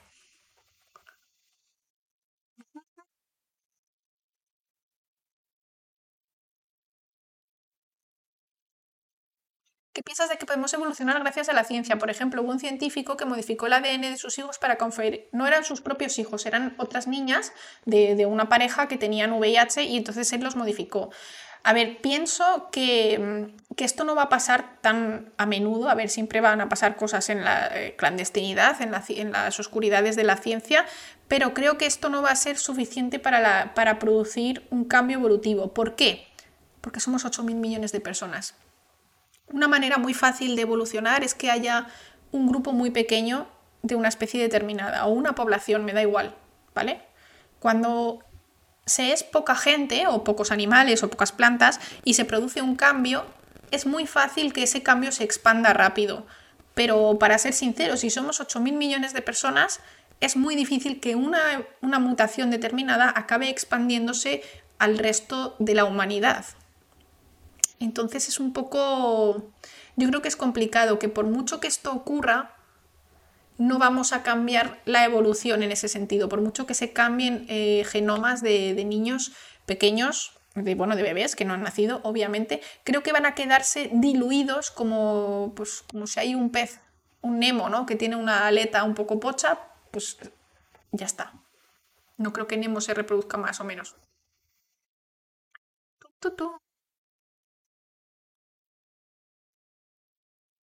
Dice, los inteligentes ni siquiera se adaptan a la sociedad, menos tendrán una pareja. Claro, la gente que es extremadamente inteligente, y esto lo estuvimos hablando el otro día, no se adaptan bien a la sociedad. Entonces, ¿cómo pretendemos que la evolución sea tener más inteligencia? La sociedad no acepta a las personas más inteligentes, ni las personas más inteligentes se encuentran a gusto en esta sociedad tan inútil, porque lo somos, lo somos, somos, tontos. Aquí todos hacemos bromas de caca, culo, pedo, pis. Vamos a ser honestos, o sea, nos gusta ser tontos.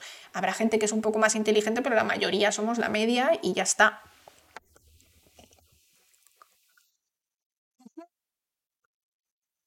¿Sería de villano meter una mutación en los próximos nacimientos? Depende de qué mutación, pero yo creo que sí que en principio modificar la línea germinal humana está considerado mundialmente como algo éticamente reprobable. Entonces sí que es bastante tal. El tema de la vacuna, ¿sabes cómo continúa? Está, ahora con la vacuna del VIH que me están preguntando en el chat, está en el ensayo clínico, entiendo. Entonces, esto tarda tiempo, porque el VIH no es, no es tan no está tan presente como estaba el COVID, entonces, entonces los ensayos clínicos tardan más tiempo. Pero en cuanto se sepa algo, pues aquí lo solemos comentar, estas noticias.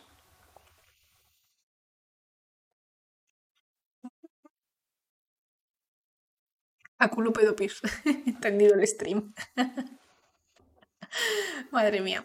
¿Crees en las inteligencias múltiples o cuando hablamos de inteligencias exactamente a qué lo referimos? Yo creo que nadie puede definir inteligencia y esto lo hemos hablado en el libro de Arsuaga de eh, La vida. Gran historia.